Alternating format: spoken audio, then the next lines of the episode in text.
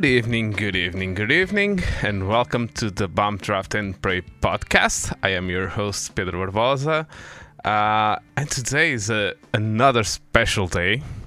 While we have our uh, our um, commentator and co-host, normally Earl, and he is right now he is on vacation, on a well-deserved vacation.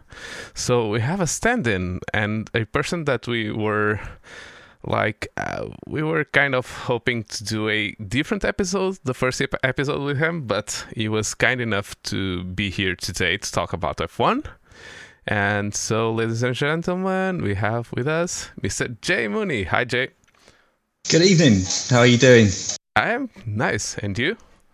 Good. Yeah not too bad thanks. Uh, pleasure to be here. Thank you for the invite. Very kind. Yeah you're always always always welcome here um, so we have a today's episode is to discuss the Japanese Grand Prix, and it was an eventful weekend, let's say the least. yeah, it's quite quite a bizarre one, really, wasn't it? It was um it was a funny one watching the whole weekend unfold. It's it's uh, I guess that typical typical time of year where the, the weather starts to play a part, doesn't it, in, in these kind of situations, these kind of locations. So um, I didn't expect to see what I saw when I woke up on Sunday morning, but it led to quite an eventful morning. yeah, the thing is, uh, on that part of the world, from last weekend, we have a typhoon, I think, and I think it still stands. And uh, MotoGP was at uh, Motegi last week, yeah. and they had that kind of weather. So it was uh, the the only surprise was that it like it's extended so much, and it's while we actually have many times rain at Suzuka. On the race, we normally don't have. So yeah, uh, yeah. It can play a part in the weekend at some point, can't it? And then you you get that period where it subsides and you get a bit bout of action there. But um, yeah, during the race, it, it, it, tends to be quite straightforward. So as I say, it was um, it was touch and go at one point as to whether there was going to be any race after the uh, the red flag. To be fair, wasn't there? So we we got what we could, I guess, before the light failed. Yeah, yeah. That and to be honest, it was just hit and miss in the end of the race because yeah, as soon as the race finished, after like ten minutes, it was dark. It was yeah, you could tell, couldn't you? Because yeah. yeah. you could see the, the crowds and stuff when obviously they're doing the, uh, the, the podiums and things and the celebrations, and you could see my even my son was like, "Why is it so dark?" so it's actually quite late there. Um, yeah, he's used to seeing Grand Prix in normal daylight, and then it's continuous daylight because it tends to match with what we have here. And then it's like he was confused as to why it was so dark there. So I'm trying to explain, but yeah, they they were very close to it, weren't they? Let's yeah. face it. It was almost like Interlagos 2008 mm. when they had the podium at dark. Really, that one yeah. was a close one as well. So yeah, exactly. it was almost that. Not quite, but almost. Yeah. So yeah. let's start at the beginning. We normally tend to bypass a little bit the practice because these days the practice has been just a formality. Basically, teams don't run full like full gas on, on that. They turn the engines yeah. down and they. The only yeah. team that seems to do a little bit of more serious running is Mercedes, and hmm. that's. Mm. Probably because they have the they have problems with the car and they might need to get some more like proper data from the car and not mm. as much simulation and extrapolation from the data they have. Uh, yeah. But before that, talk a little bit about yourself. I almost forgot. I'm a terrible oh. host. no worries. No, no, no. Um, I, I don't like to talk about myself too much, but um, yeah, it's um, I, have always been a massive fan of motorsport. I mean, I used to go to um, to the British Grand Prix practice days on a Friday because I'm about 30 minutes from Silverstone. I grew up just down the road from Silverstone. So I grew up pretty much trackside at Silverstone. My dad would take me on a Friday because it was free to get in back then and uh, we'd go and watch the practice back in the day when when F1 cars sounded like F1 cars. I'm a little bit old school in that respect, um, and that just kind of got me into it. And from there, I say we're quite lucky because I'd see all kinds of prototype racing, touring cars, all sorts. So I I, I grew up with quite a broad um, love of motorsport in general. Um, but as I've got older, I've kind of drifted between F1 and endurance racing. But endurance racing is probably my, my passion. But I still, I still long for the hope, of the fact that potentially F1 could come back to its glory years where there's actually a bit of competition in there and and um, yeah, it, it's more about the racing than the technology, hopefully. But you know, I, I still keep an interest. I'm a Ferrari man um, at heart. I always have been. I kind of grew up in that era, I guess, when when they were the cars to beat, and um, it's always stuck with me. So um, it's been interesting seeing them come back a little bit this year, but they've still got their issues. Let's face it, that's well documented. Um, yeah, it it was a, a kind of, uh, or it has been, and it's going to end like that. It was like a hit and miss mm. week, uh, season for them. They have, they yeah. actually have. I still think that over one lap, they probably still have the best car. Yeah, the progress in the car has been night and day compared to where they were. They've actually got a fast car now, which is something they struggled with for a little while. Um, it seems to be they've got a fast car, they've got some great drivers, but they're, they're still lacking a little bit in reliability yeah. and strategy, which is key. Let's face it. So um, but, yeah, it's frustrating because they've got so many parts of the jigsaw right, but then they're still struggling in some of the fundamentals, which is a shame. But um, yeah, I mean, where I live as well, I'm down the road from Williams, um, so I, I hold holding a bit of a soft spot for them as well. And hopefully, you know, whenever they get anywhere near the top 10, it's like a massive celebration. So around here. So, um, yeah, uh, sort of long for them to come back to, uh, to their glory period as well. So, um, but yeah, that's the thing. I've kind of grown up in an area here in the UK, which is known as the Motorsport Valley, um, because this is where all the big motorsport teams kind of base themselves. And I grew up actually in a village where the old um, silk cut Jaguars, the Tom Walkinshaw Racing silk cut Jaguars were built. So I'd, I'd, ride my bike down to the factory and see all these silk cut Jaguar panels outside as they're working on the cars. And I'm like, wow, this is amazing. Um, and that kind of got me into the love of the sport. And um, as we've kind of mentioned before as well, I've come into sim racing backwards in that I've done a, a bit of circuit racing um, over the years, just at club level, uh, but real life racing. And then due to the pandemic and lockdown, got into sim racing, which is how I've come and uh, come across yourselves and uh, and the rest of the team. But obviously, um, kind of come it the other way around in that respect and try to do the transition from real life racing to sim racing thinking it might be a bit easier, but it really isn't. I, I, I, don't have much. Op- I have an opinion on that, but it's not founded in much reality because the only the only real let's call it racing that I've done it's like rental carts. So mm. Yeah. That's how I started out. Basically, I didn't do the traditional route. I mean, obviously, you did the um, the the pod with Earl, who's got the most amazing background in terms of how he progressed through to motorsport, and he's driven some and racing some amazing machines across you know, on an international scale. Um, my experience is nothing like that, and I started out doing recreational karting with friends, and um, I won't stand up, but I'm six foot six, and I'm a big guy, and I shouldn't be quick in a kart, and yet I'd always be beating my friends. Um, and convincingly so as well. So we're like, okay, maybe I'm I know what I'm doing. Um, but with any kind of motorsport, it comes down to funding. Um, and I had to basically wait till I'd done all my studies um, and had a job. Uh, it was what we call here dad and lad racing as well. So my dad, who's always been my influence in motorsport, he and I decided to get a car take it into a club level series and see what we can do um, on our budget, which is pretty minimal to be honest. But you know, I got to race all the best UK circuits, which to me was mind blowing. Um, you know, I got to, to race the full Silverstone GP loop in, in my, my car, which I bought um, pretty cheaply, and, and we did all right. You know, we, we raced at um, events with big international crowds, which was pretty cool. So I had a really good experience, and then it kind of led into doing more international stuff and endurance stuff with the Creventic series um, in Dubai and Barcelona, which was pretty cool as well. So um, I've been very fortunate. What's that? Podcast incoming. yeah, exactly. We'll talk more about that another time. But that's yeah, my background basically. Um, and yeah, we we enjoy the world of sim racing now as well. So that's um, that scratches that proverbial itch for now. So basically, we switched from a um, guy that lives um, glued to the Mercedes factory to the one glued to the Williams factory. yeah, he's definitely got a better location in that respect. but um, in terms of how they're doing at the moment, but yeah, that's, that's exactly the area we live in. You know, Earl's the other side of Silverstone to me, and he's got Mercedes there, and I've got Williams here. So and and Alpine are just down the road as well. Um, so uh, I've got a friend who works in the wind tunnel at Alpine, and he uh, he likes to drop little nuggets of inside information to me now and then because he knows I'm I'm really keen on it. But yeah, it, it's really cool. Um, yeah. Very, very, very cool. The only thing we have here is a few Ford Escorts that do hill climbs. ah, yeah, of course, yeah. We're on a hill.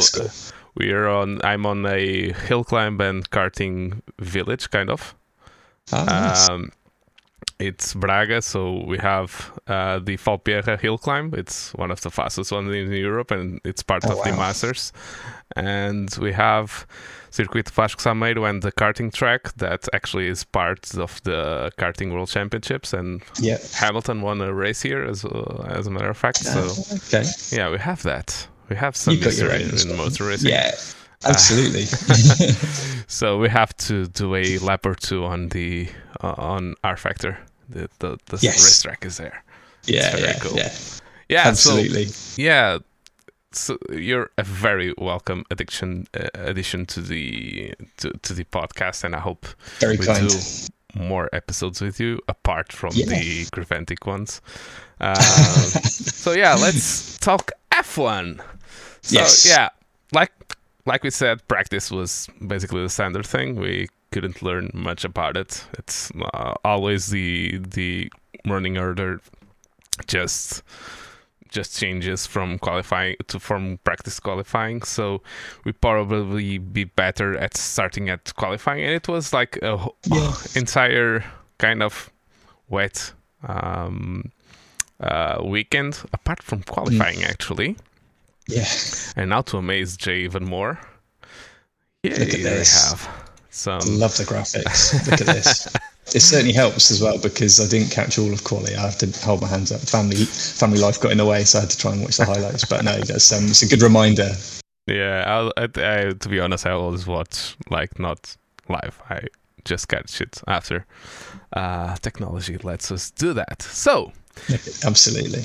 We went into qualifying and it was basically all wet and predictably it was not monsoon conditions so we everyone used the inters like it's usual this year. Last year was a little bit different but this year the wet tires just seem to be like the old monsoon tires that you bring out like once or twice a season. yeah, they seem or, to be like things that you'd find in a museum now because they don't seem to be used at all, which is just bizarre. But um, yeah, it's just it's a crazy situation with the whole wet tire situation. Um, I've seen quite a few interesting memes on, on the internet about these uh, these tires and when, when they were last ever spotted in public. But um, yeah, the Inters seem to do a decent job. It always amazes me uh, again the technology involved with F1 in terms of the tyre um, development as well, that an Inter could actually work in the kind of conditions we saw in the race and, and in those kind of pretty torrential conditions as well. It's, it's mad. I mean, again, I'm not going to go into my racing experience, but I used to hate the wet, mainly because I never owned a set of wet tyres. I had to borrow them from people because my budget wouldn't allow me to buy them. Um, and I'd borrow used wets. And whenever we were out in, and it was properly wet, obviously in the UK, you're going to get a lot of wet races. Um, I might as well have still been on on like slicks or something because it felt like I was on ice the whole time. So whenever I see F1 cars still doing the speeds they're doing, even on an Inter in those kind of conditions, it's just it's astounding to see the level of grip they still have with them. Yeah, and in my opinion, is the exact reason why we have problems nowadays. It's that mm. because they are so effective in the rain because uh, they bring out so much water, so much water that it all all stands in the well, basically in the air. And when you have 20 Formula One cars that are capable, I, I don't know the the the statistics by by heart, but it's like a completely amazing amount of bathtubs of water that they yeah. Just shoot up in the sky uh, every hundred said, meters or something like that. they said during the race, didn't they, about the rooster tails were particularly insane and, and the, the level of sort of chaos it could ensue just from the sheer volume of water. And I remember on um, on the commentary over here on Sky, they were saying they were trying to obviously fill out that period in between the red flag and the restart, and they were sort of saying so I think they asked Jensen Button, so could you apply some kind of maybe like some kind of mudguard effect in these kind of conditions over the tyres to reduce the amount of spray coming up from the back? And you could see, you couldn't see him, but you could kind of tell Jensen Button's eyes were probably rolling a little bit, and he just sort of said, you'll always have issues with spray. He said you'll always have issues, and to be honest, he made a good point as well with the, the development of the the um, aero under the car and, and, the floor development. That's made it even worse. Um, so yeah. it's just going to be one of those factors you've got to just deal with. Um, but yeah, it's particularly bad um, at the weekend, to be honest. Yeah, because the whole thing about aerodynamics is that you want to make air move faster where you want it. So when with these new floors they move the the air on in this case the water because the track is filled with water so it mm. just rings uh, underneath the the uh, the water and shoots it up. If you see the back yeah. of a F1 car, the, the diffuser actually goes up yeah. at the back. Yeah. So it's going to it's exact exactly to make the the the air go up. And if there's water, they they just make the water grow up. Uh, the yes. thing that I said yesterday, and I stand by it, why not just make the compounds harder so that they go just they have to drive more carefully they have to drive yeah, yeah. slower the slower you go the less water you shoot into the air if there's aquaplaning deal with it basically there is yeah there's, no, there's an argument to be made there as well in terms of like common sense and um, and the lack of it sometimes in the sport and this constant need for, for speed and chaos potentially which doesn't really lead to a great racing scenario unfortunately. And as like you say I think there is something to be said for that in terms of you know make the drivers work a bit harder in that in terms of using more carcraft going a bit slower um, changing the compound maybe like you say. Um, it'd be interesting to see if anything has been taken away from the weekend in that respect in terms of you know feedback on tyres and potential developments down the road into future seasons or something like that because it's going to keep happening. Yeah. And the the other two things that you have uh, is that teams don't want to test. Pirelli always says teams don't want to test wet tires so they don't have almost any data at all of, of about those tires yeah. because they want to to test the tires that they are actually going to use 95% of the time, which are the dry tires. And the, exactly o- right. the other thing is we have new tires for this season because of the rims. The rims uh, went from 13 inches, the wheels went from 13 right. inches to 18. So yeah. the tire rolls are smaller and all that stuff. So the tires, even if the compounds are the same, the tires are going to react differently. And I, yeah. it seems that Pirelli got a little bit like caught up in that. And so, but yeah, no one wanted to try the tires, so they didn't have any data. So these are the tires we have. So, but I think we, they have effectively to... testing in a race weekend. To be honest, aren't they collecting data in a real race scenario, which isn't ideal. You want to get that done before the season starts, so you can actually hone down the actual compound and tire structure you want to release for the season, rather than do the in-season testing, which seems like what they're doing at the moment. Yeah, actually, the the the, the thing that we have that uh, maybe it's a little bit hopeful uh, is that they are talking about having a mid-season tire test next year. So okay. every team goes there and tests to a circuit. I would presume Barcelona. I think they, they do that in other series as well, don't they? I mean, I know for a fact and they used to do it in the, in Formula yeah, One, but they stopped because of budget. Sense. Yeah, but yeah. it makes sense. Yeah and we better not get onto the subject of budgets uh, quite yet either then maybe because that's still a hot hot potato. Yeah i i i even though we had we've had some details off there's not much and i think it's all conjecture so i don't re- i'm not really interested in talking about it. Yeah they nah. gone through the yeah but it's a, it's one of those subjects that i think we have to have a little bit more information to really talk about that so we'll park that for now. Yeah.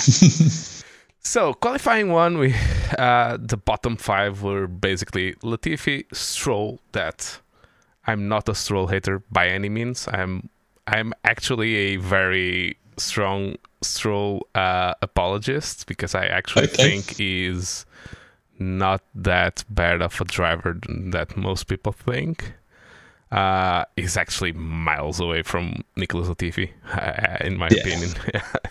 if, yeah, I think yeah. you're absolutely right. And I, am probably in that same category as yourself. I think he's a guy who came across. It, it, it's it's the thing with racing drivers. You tend to marry up their the, the character you see in front of you on the screens when they're not in the car with with their driving ability, and then make a conclusion. And he never came across as a guy who is particularly humble. And so I instantly didn't really like him, and I instantly didn't take much notice and thought I was always going to be one of those guys who's just there because he can afford the seat. When it's actually, when you look over the course of the season, he's done he's done all right, and um, he he's clearly a talented guy. Um, so, like you say, it's hard to to really knock him as a driver um, because he is quick and you know he, has got something about him. Um, but yeah, I, I would say I'm a big fan of him out of the car, yeah. but I can respect what he does in it. yeah, but actually we don't get to see that because he's actually one of the guys that that is most liked inside the paddock. He's friends with almost every driver, and he goes on holidays with Mick Schumacher and uh, Ocon and all of those guys. And Ocon is completed the other end of the scale he has mm. basically no money so it just shows you that we shouldn't really take some, what maybe comes out maybe and Stroll what pays for it all. yeah maybe that's why he goes because Stroll pays for it all and takes um, Esteban with him. yeah, yeah, yeah. So yeah, the, I think the perception we get outside here, uh, yeah, it's mm. let's not kid ourselves. He's privileged, so yeah, he has a lot of money. His his father has a lot of money and he has the money to have the best coaches and all that stuff. Actually, his racing coach is Portuguese. so just just throw that in there. Yeah, so I didn't realize that. It's yeah, yeah, yeah, It's you. You actually saw we saw him yesterday while they were um while they were uh, well on red flag, and he went into the uh, the pit garage and he was talking with a guy there, and that's oh, okay. Portuguese guy. He's a ex rally driver in Portugal. Oh right, oh, yeah, cool. and he has a academy. So Nuno Pinto, if you're oh, seeing, nice. estás estás convidado. Sorry, but he's contracted with the Portuguese supplier, so he will never come here. so yeah, and we like sim racing, and he hates sim racing, so only that. How can you hate sim racing? I don't on. know. I don't know. I don't know.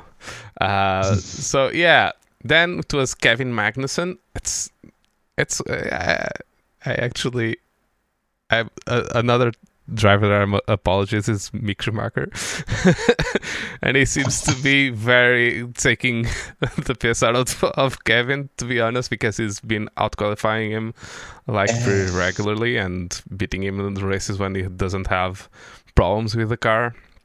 So it's been quite interesting, yeah, with, yeah. with the Haas as well, because they started the season quite brightly, um, but it seemed to be yo-yoing up and down a little bit in terms of you know when it comes to sort of outright pace in a quality situation. But like you say, it's interesting to see that dynamic because I think everyone immediately expected um, K Mag to come in and be obviously the, the leading driver, and, and he's shown it a little bit this season already. But then you look how the season's evolved and Mick's really come into his own, which is really good to see. Um, because I think everyone wants to root for, for Mick a little bit and hope that he can he can make this work because everyone wants to see a Schumacher back in F1. He's, he comes across as, as a, a nice guy as well. So yeah, no, I'd like to see him continue. So yeah, it was it was nice to see him um, out out qualify. Again, I've got nothing against K Mag at all, but um, it's always interesting to. I have one thing. He beat Felix da Costa in World Series by Renault. That's fair. That's fair. Yeah. yeah. But yeah, it's interesting that the guy who's being dropped is not the guy who ha- who has the almost the highest salary on the grid. K Mag yeah. is on a huge salary. It's crazy the amount of money. I think he's one of the highest paid F1 drivers right now. Yeah, I, am not saying that he earns as much as uh, Hamilton or Vettel or mm. something like that, but yeah, from the middle of the field, uh, yeah, he's one of the highest paid ones. Interesting. So yeah, it's very yeah. interesting. And above him, we have Pierre Gasly, which actually AlphaTauri was having problems this weekend and he had brake problems and we had mm. him complaining to the team that why did you fix Yuki's car and you didn't fix mine yeah we all know why they fixed Yuki's car Uh, it's the Japanese Grand Prix. He's the home driver, and he's the driver that is staying you? on the team. Yeah, so. exactly. Yeah. but yeah, yeah, it seems that Pierre was a little bit frisky this weekend. So yeah. Yeah. He seemed to be, um, yeah, a little bit um, narky from what we could tell from the outside looking in from from quali right the way through as obviously we saw in, in the race anyway. But um yeah he seemed to be a little bit on edge. Maybe i don't know had they announced his move yeah before before, i think it was yeah. thursday if i'm not mistaken so that might have been weighing on his mind a little bit potentially. I don't know. Now the cat's out of the bag. He might have got a lot of attention as a result. Maybe that played a part. But um, mm, yeah, Maybe it's always interesting when they do being out of the loop as well in some respects of the car and mm. all that. So he's going away. So they are not going to give him the latest yeah. updates and give him the latest exactly. data and all that. So yeah. yeah. take away the playbook like they do in the NFL. You know, we're not going to give away our secrets when we know you're going out the door. Yeah, exactly right. Yeah. And in 16th place, it was uh, the new George Russell, Alexander Albon. uh, so, yeah, it was. I actually don't have the data here, but it it was really um, on the edge for him to go into mm. qualifying too. That's right. Yeah, because it's always a, again, it's always a big deal if a Williams makes it into Q2 in qualifying because it's seen as like a massive result, and to be that close, um, yeah, it's, it's a bit of a shame. But it's he's done well, I think, in a car that's clearly struggled. He's still come out of it looking pretty good, um, unlike his his teammate, unfortunately. But um, yeah, uh, again, you, you never know what they're going to be able to do over the summer, but you kind of hope that Williams will kick on a little bit, hopefully. Yeah, and actually, it's one of the seats that is open. The only two seats that, is, that are open is the Latifi's one and Schumacher's yeah. one. So, yeah, one of the two. So we went into qualifying mm. two, and we have 15th place Mick Schumacher, and it's weird. It must have had something happen because his Q2 time was actually slower than his Q1 time, so something happened there, and he wasn't able to just uh, yeah continue his pace. So and the one of the standout drivers of the season for me, say in 14th, Guan Yu he's yeah. actually been brilliant in from from the beginning. He actually had points in Bahrain, so yeah, he's he's one of those. This Zhou is probably the richest driver on the field because his yeah. family has. Uh, yeah, yeah, I think it puts Stroll to shame, but but yeah, he has been very good, but uh, Alfa here was not that good to be honest. So uh, no. yeah, 14th place it was about right for him. Yeah.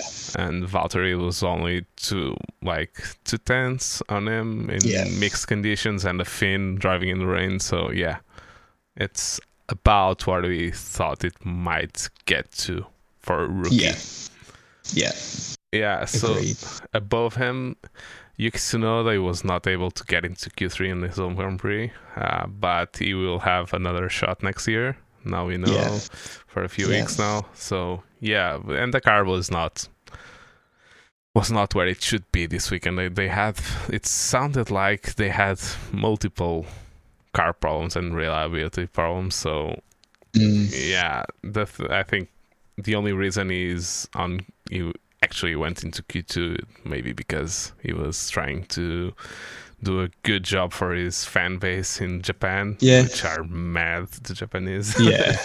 I mean, the sort of um, cutaways you saw on the live feed um, into the crowd, in, in particularly in, on Sunday morning with the horrific rain, um, it's amazing. And they kept sort of mentioning about how, how, a different sort of set of fans they are. They're, they're really hardcore over there in terms of their, their love of the sport. And um, being able to stick it out in those conditions, you've got to take your hat off to them as well. But um, you've got to imagine that that spurs on uh, a local driver a little bit as well in that respect and gives you a, a few extra tenths here and there potentially.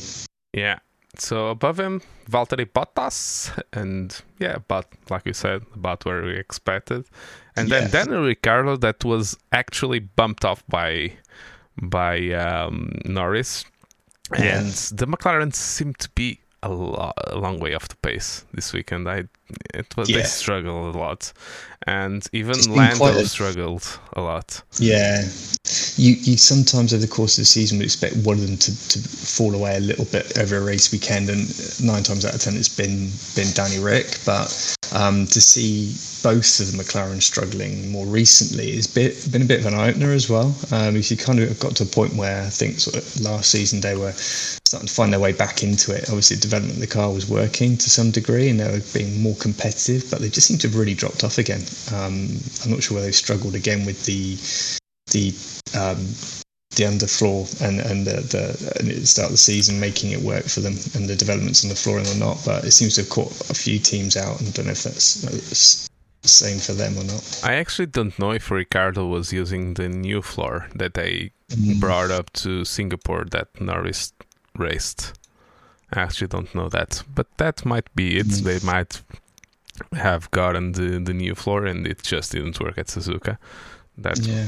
might be one of the reasons. So, yeah, it was one of those. And as you get to know me better, you know, I you'll know that the first driver that I fully support in all the years that I've been watching Formula One is Norris. So, oh, seeing really? him, yeah, I've been watching oh. Formula One like when I was a child, I watched it because my mother always watched motorsports and Formula yeah. One and MotoGP, probably more MotoGP. But I started watching like really closely about in like when it turned to the 2000s.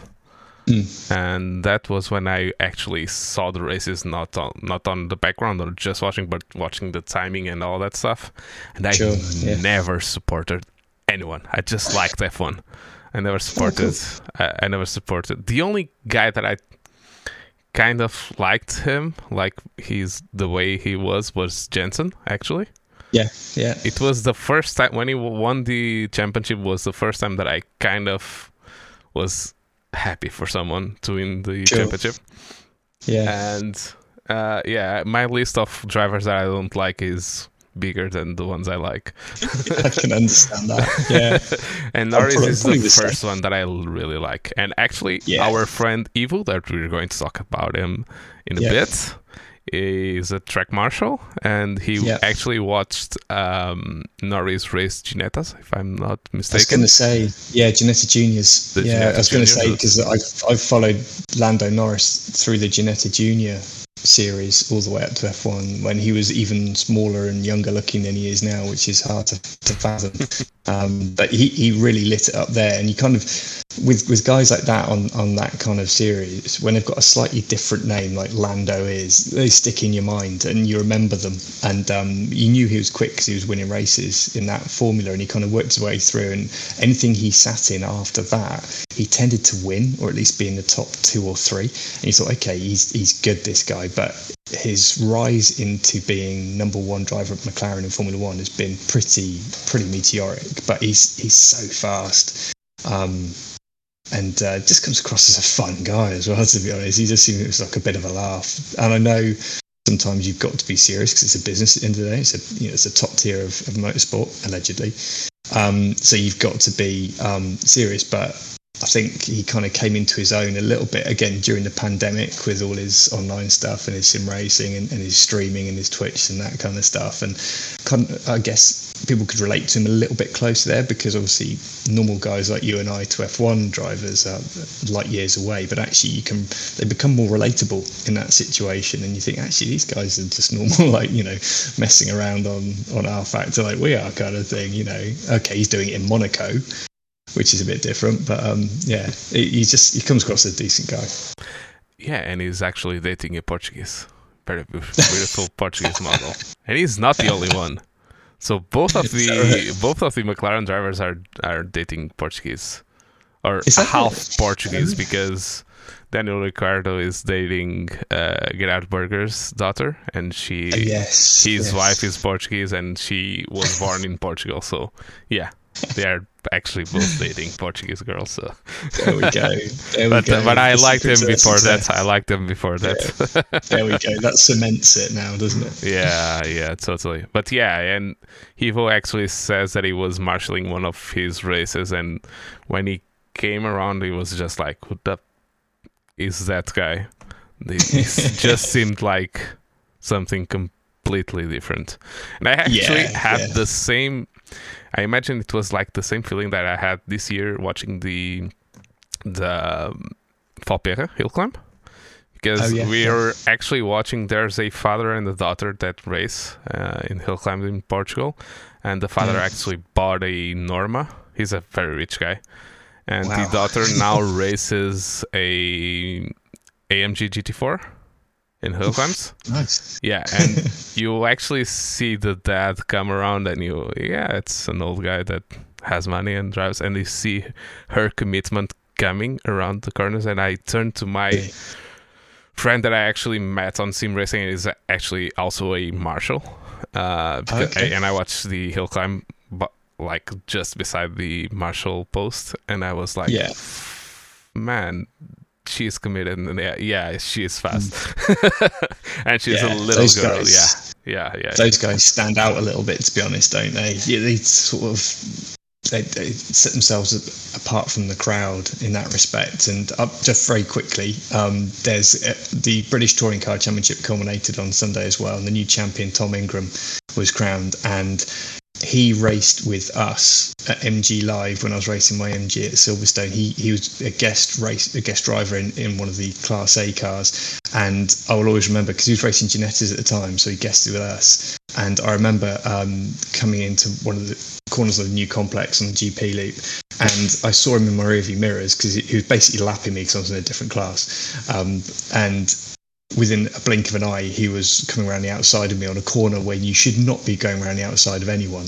He had that thing like it was on rails, and straight away, like I realise I'm massively inexperienced and you're racing a Ginetta, but still, the way he he didn't even test the car for the weekend, but he drove that thing like he knew it inside out. And when they can do that, they kind of that that commitment and that that knowledge and that um, car craft just sets them apart from everyone. And we had experienced guys in our race from who've been racing MGs for years, and he made them look absolute amateurs. So, like you say, you can see, when you see them on the edge like that, um, you, you can see the commitment, and you think, yeah, these guys are a little bit different to, to the norm. You actually see how the car behaves and how it mm. goes because on the hill climbs you actually see it.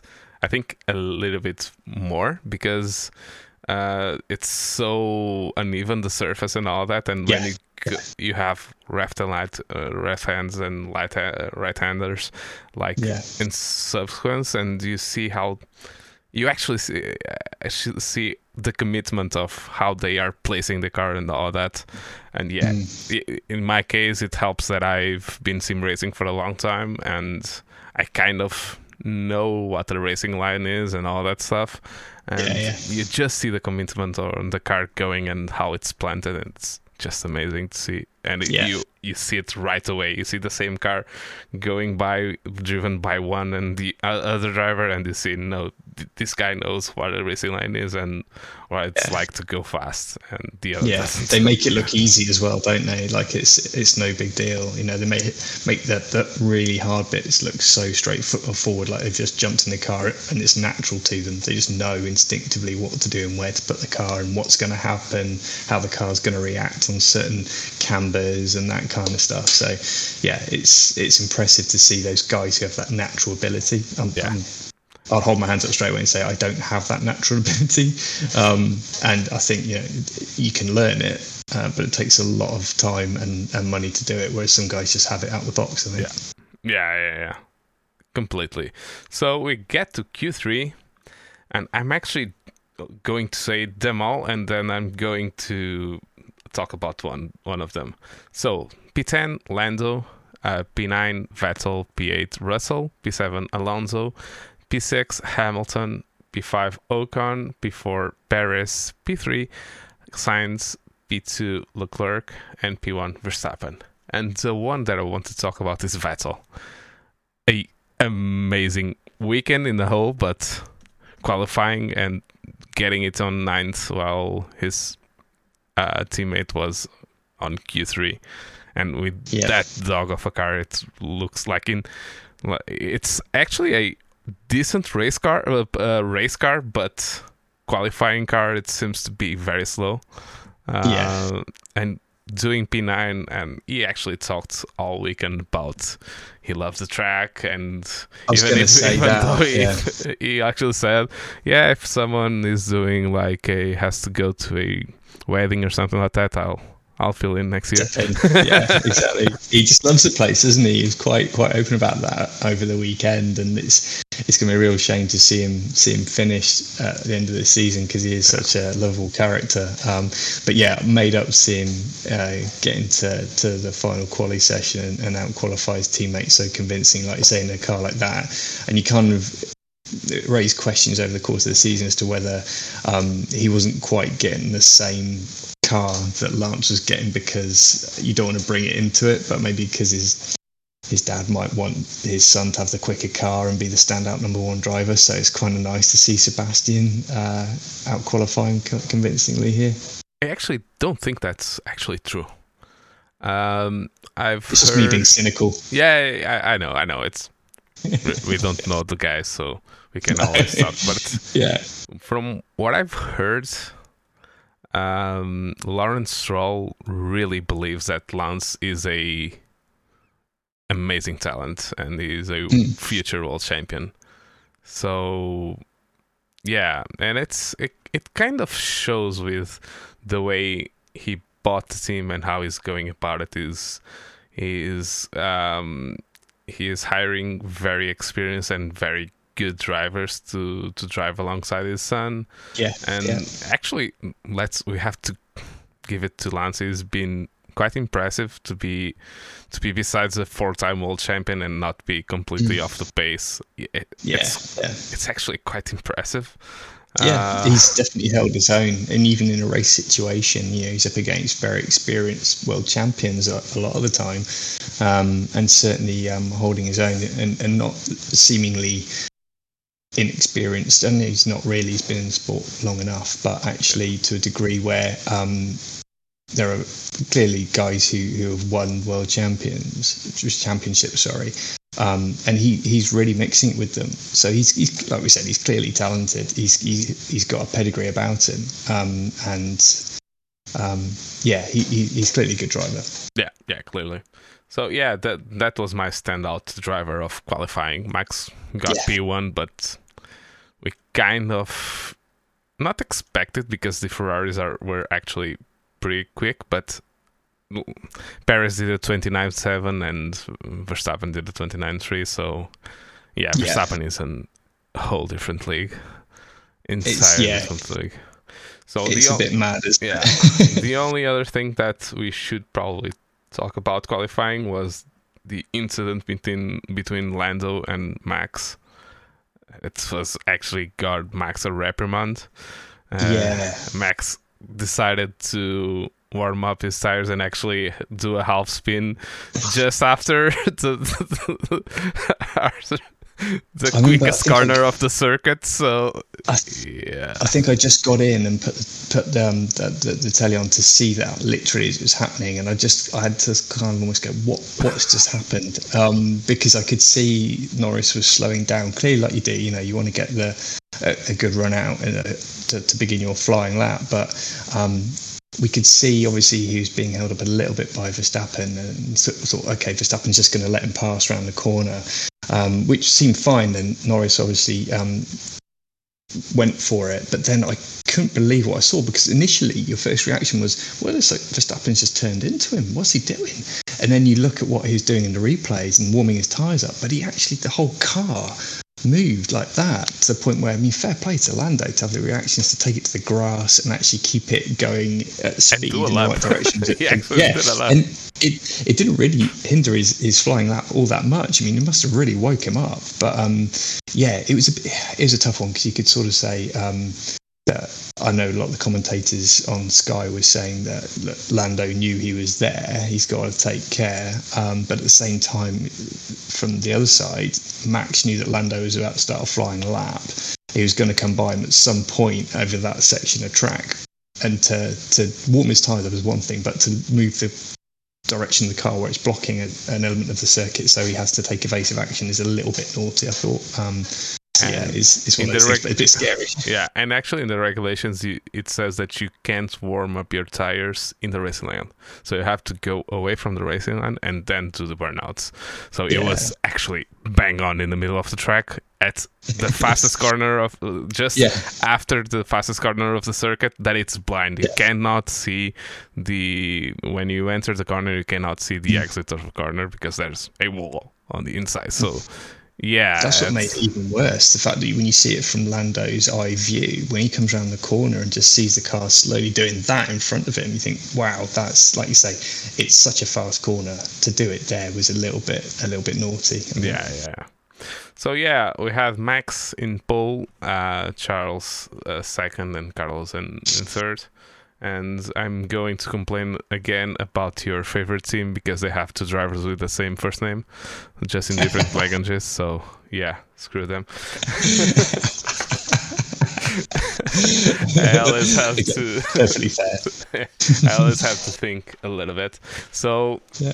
next, I normally have four pages of um, notes. I take notes during the race. I'm uh, actually the only impressive. one on the podcast. professional. This time, yeah, just one. yeah, I was going to say, just written on the back of a cigarette packet this time because there was very little to.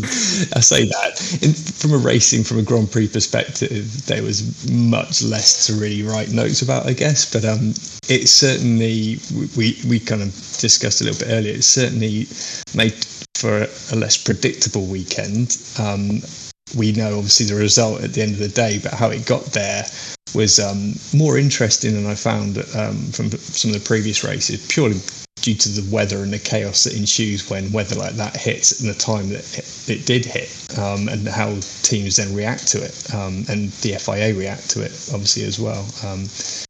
Yeah, it was um, as I mentioned, it was due to start around here in the UK when we, as a house, um, get up and we came down with my, my little boy and thought we'll put it on, catch the the opening lap, and I was like, oh, okay. I had to explain to him that no, we're not going to catch the opening lap yet, and we don't know when we're going to catch the opening lap. But look at the rain, that's crazy.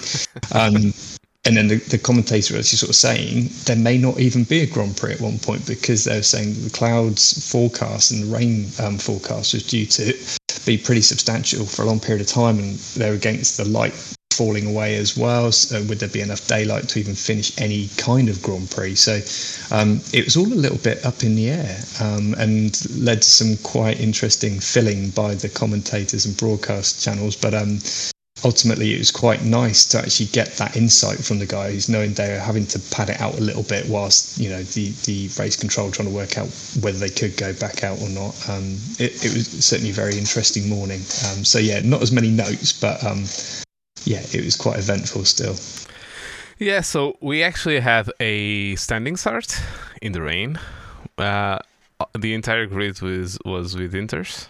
Um, hmm. as we discussed, it's almost if if there's not the amount of water that's standing water really they all go into the inters and let's be honest we're with the current tires i don't really think we're ever going to get a standing start with wet tires to be honest because they're going to start on even if it starts it starts on a um, safety car start. So roll almost like a rolling start yeah. So yeah. So actually, in the start, we had um, two drivers that had a amazing start, and they, they were the two Astons. they actually had yeah. an amazing start. Uh, yeah. Stroll, uh, after the first lap, had gained seven places. Seven it's places. impressive. Yeah. yeah, very impressive. Yeah, and if you actually see his racecraft on the first corners, mm. it's it's amazing. It looked like a world champion, to be honest.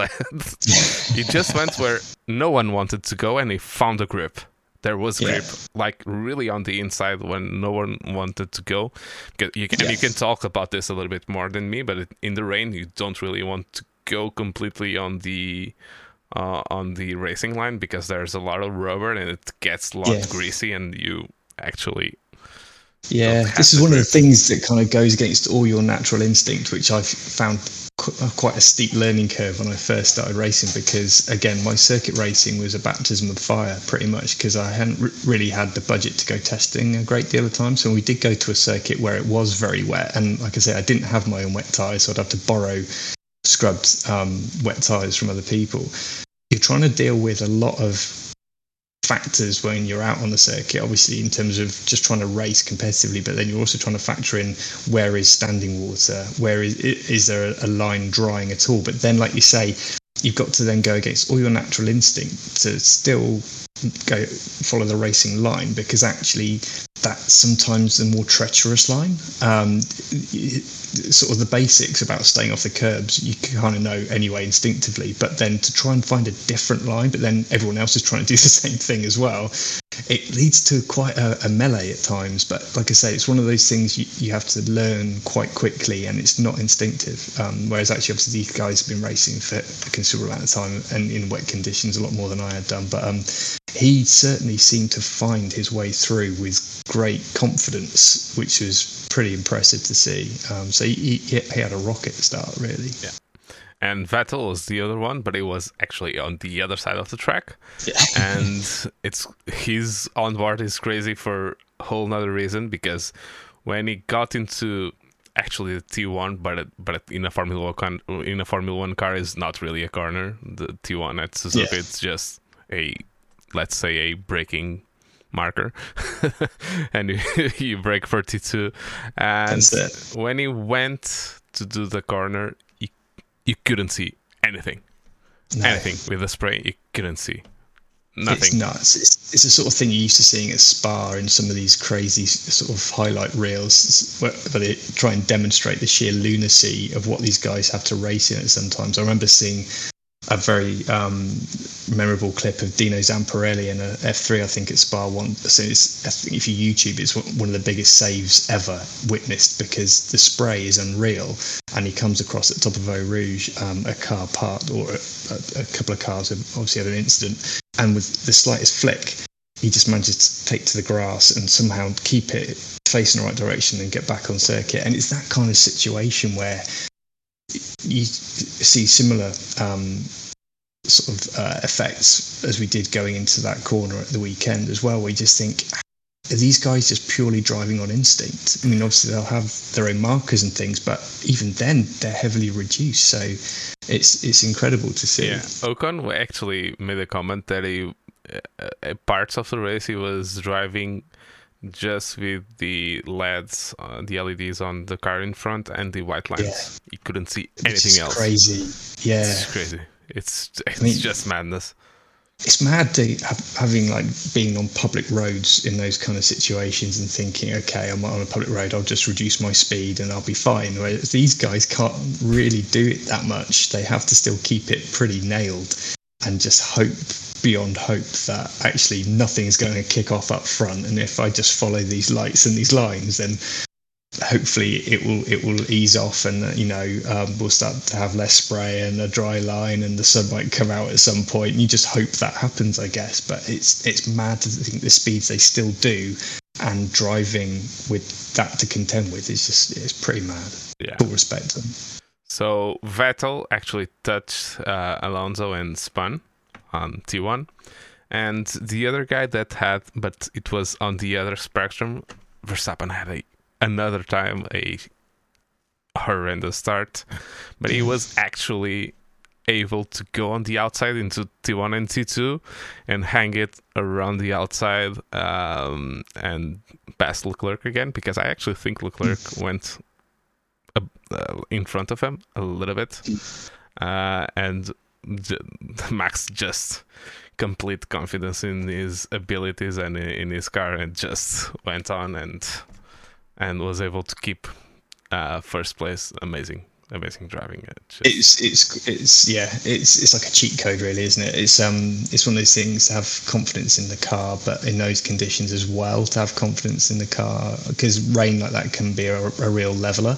Um, but no, it, it, didn't seem to affect him at all. He's like, no, I know, I know this car is like absolutely na- nailed to this track regardless. So I'm just going to hang it around the outside and I'll, I'll, be fine. But like you say, it's interesting to see the start he did get because um, he's he's he's rapid. There's no denying, but his starts have been left wanting a little bit recently. It doesn't seem to make any impact at the end of the day in terms of the result, but I, I, guess he's got that luxury he can afford. But um, yeah, he's he, I guess he's a world champion, obviously back to back. But one thing he probably wants to work on is his starts. these guys are perfectionists. Let's face it. So yeah. um, I'm sure he'll be kicking him, and he'll go back and review it and go, "Yeah, that was crap. I could have done so much better off the line." So yeah, so that was T1. Then there nothing really happened. Everyone was um, like a just everyone one in front of the other. And then when we got to the right-handers complex after the hairpin,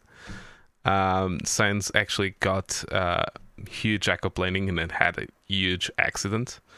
Um, and yeah, the car was parked half in the middle of the track.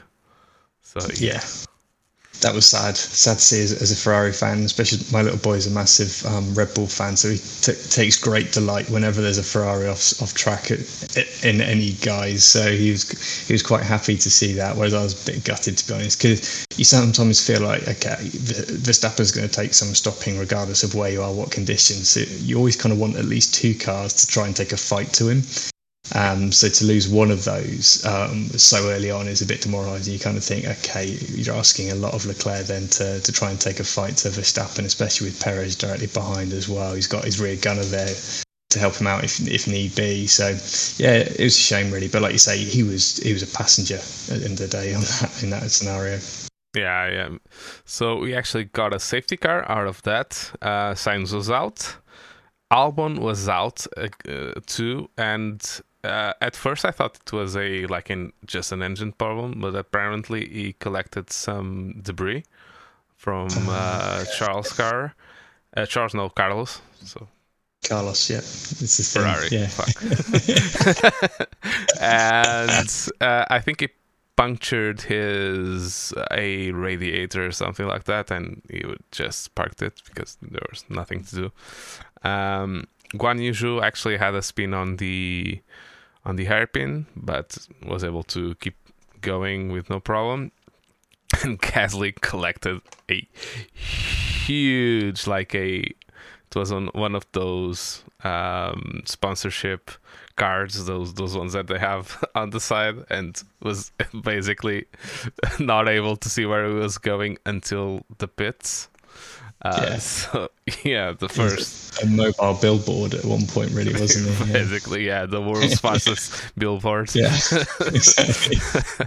uh, oh, he actually went to the pits to change his front wing and put yeah. on uh, rain tires, wet tires, and came off.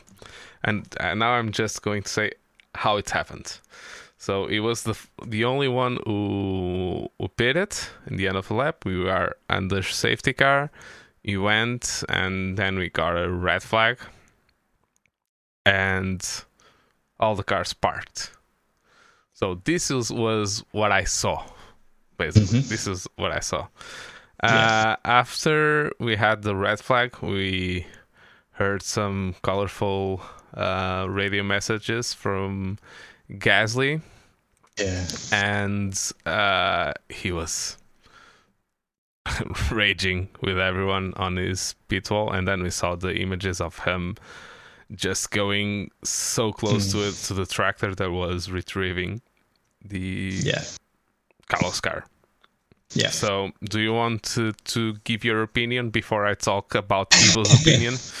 I was going to say, you, I'm, I'm really keen to hear that because we, we spoke about it a bit earlier, and I kind of take the, the side of um, what initially when it happened. Obviously, the first thing I saw of it as well was on social media, and then suddenly you've got all these images and people raging about it on social media, referencing the whole Jules Bianchi um, uh, incident as well, and going, "How's the sport allowed this to happen?" So I thought, okay, we need to we, we, need to dissect it. And the good thing was with the the pause in the race, it gave the the, the pundits or the, the broadcast team to the chance to really pull it apart and see not only what happened, how it happened, but also what could have been done potentially from both sides to try and prevent it. Um, so initially, it was amazement really that it was a live um, recovery truck on on on uh, on what was technically still a live circuit because Gasly was still yet to pass it. Um, and you're just thinking, wow, because we talked about the visibility issue, and like you said, um, the, the driver's driving purely off the rain lights of the car in front and the white lines at the side of the circuit. Um, I know there wasn't a huge amount of spray, but the visibility was was insanely poor, um, and the speed he was doing, it was fast. It was excessive potentially, like you say, under the the flag situation. Is too fast, um, but it's it, I can kind of see both sides to some extent, and also I think Johnny Herbert actually made a good point um, on on the, the Sky broadcast by saying it could have all been avoided th- through communication. You know, the FIA, the race director has live communication with the pit wall, with the garages, who have live communication with um, with the driver. It only takes a quick message saying, you know, there's a live recovery vehicle on this section of the circuit, reduce your speed, be aware, that kind of thing. Who knows if that actually happened? I don't know if it did, but judging by the speed he was going, it maybe didn't.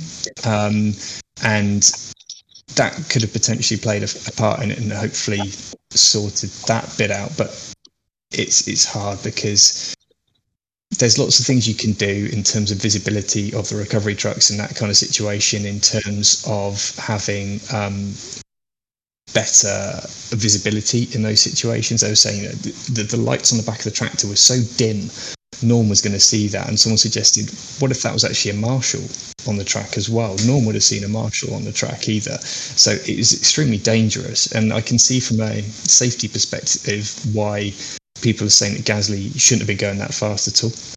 Um, but similarly, all they had to do was let Gasly go and then get the recovery truck on the circuit and then recover the car. So it seemed like it was all a bit of a a bit of a farce in a way. It could, it could have easily been avoided. We're lucky that nothing bad happened.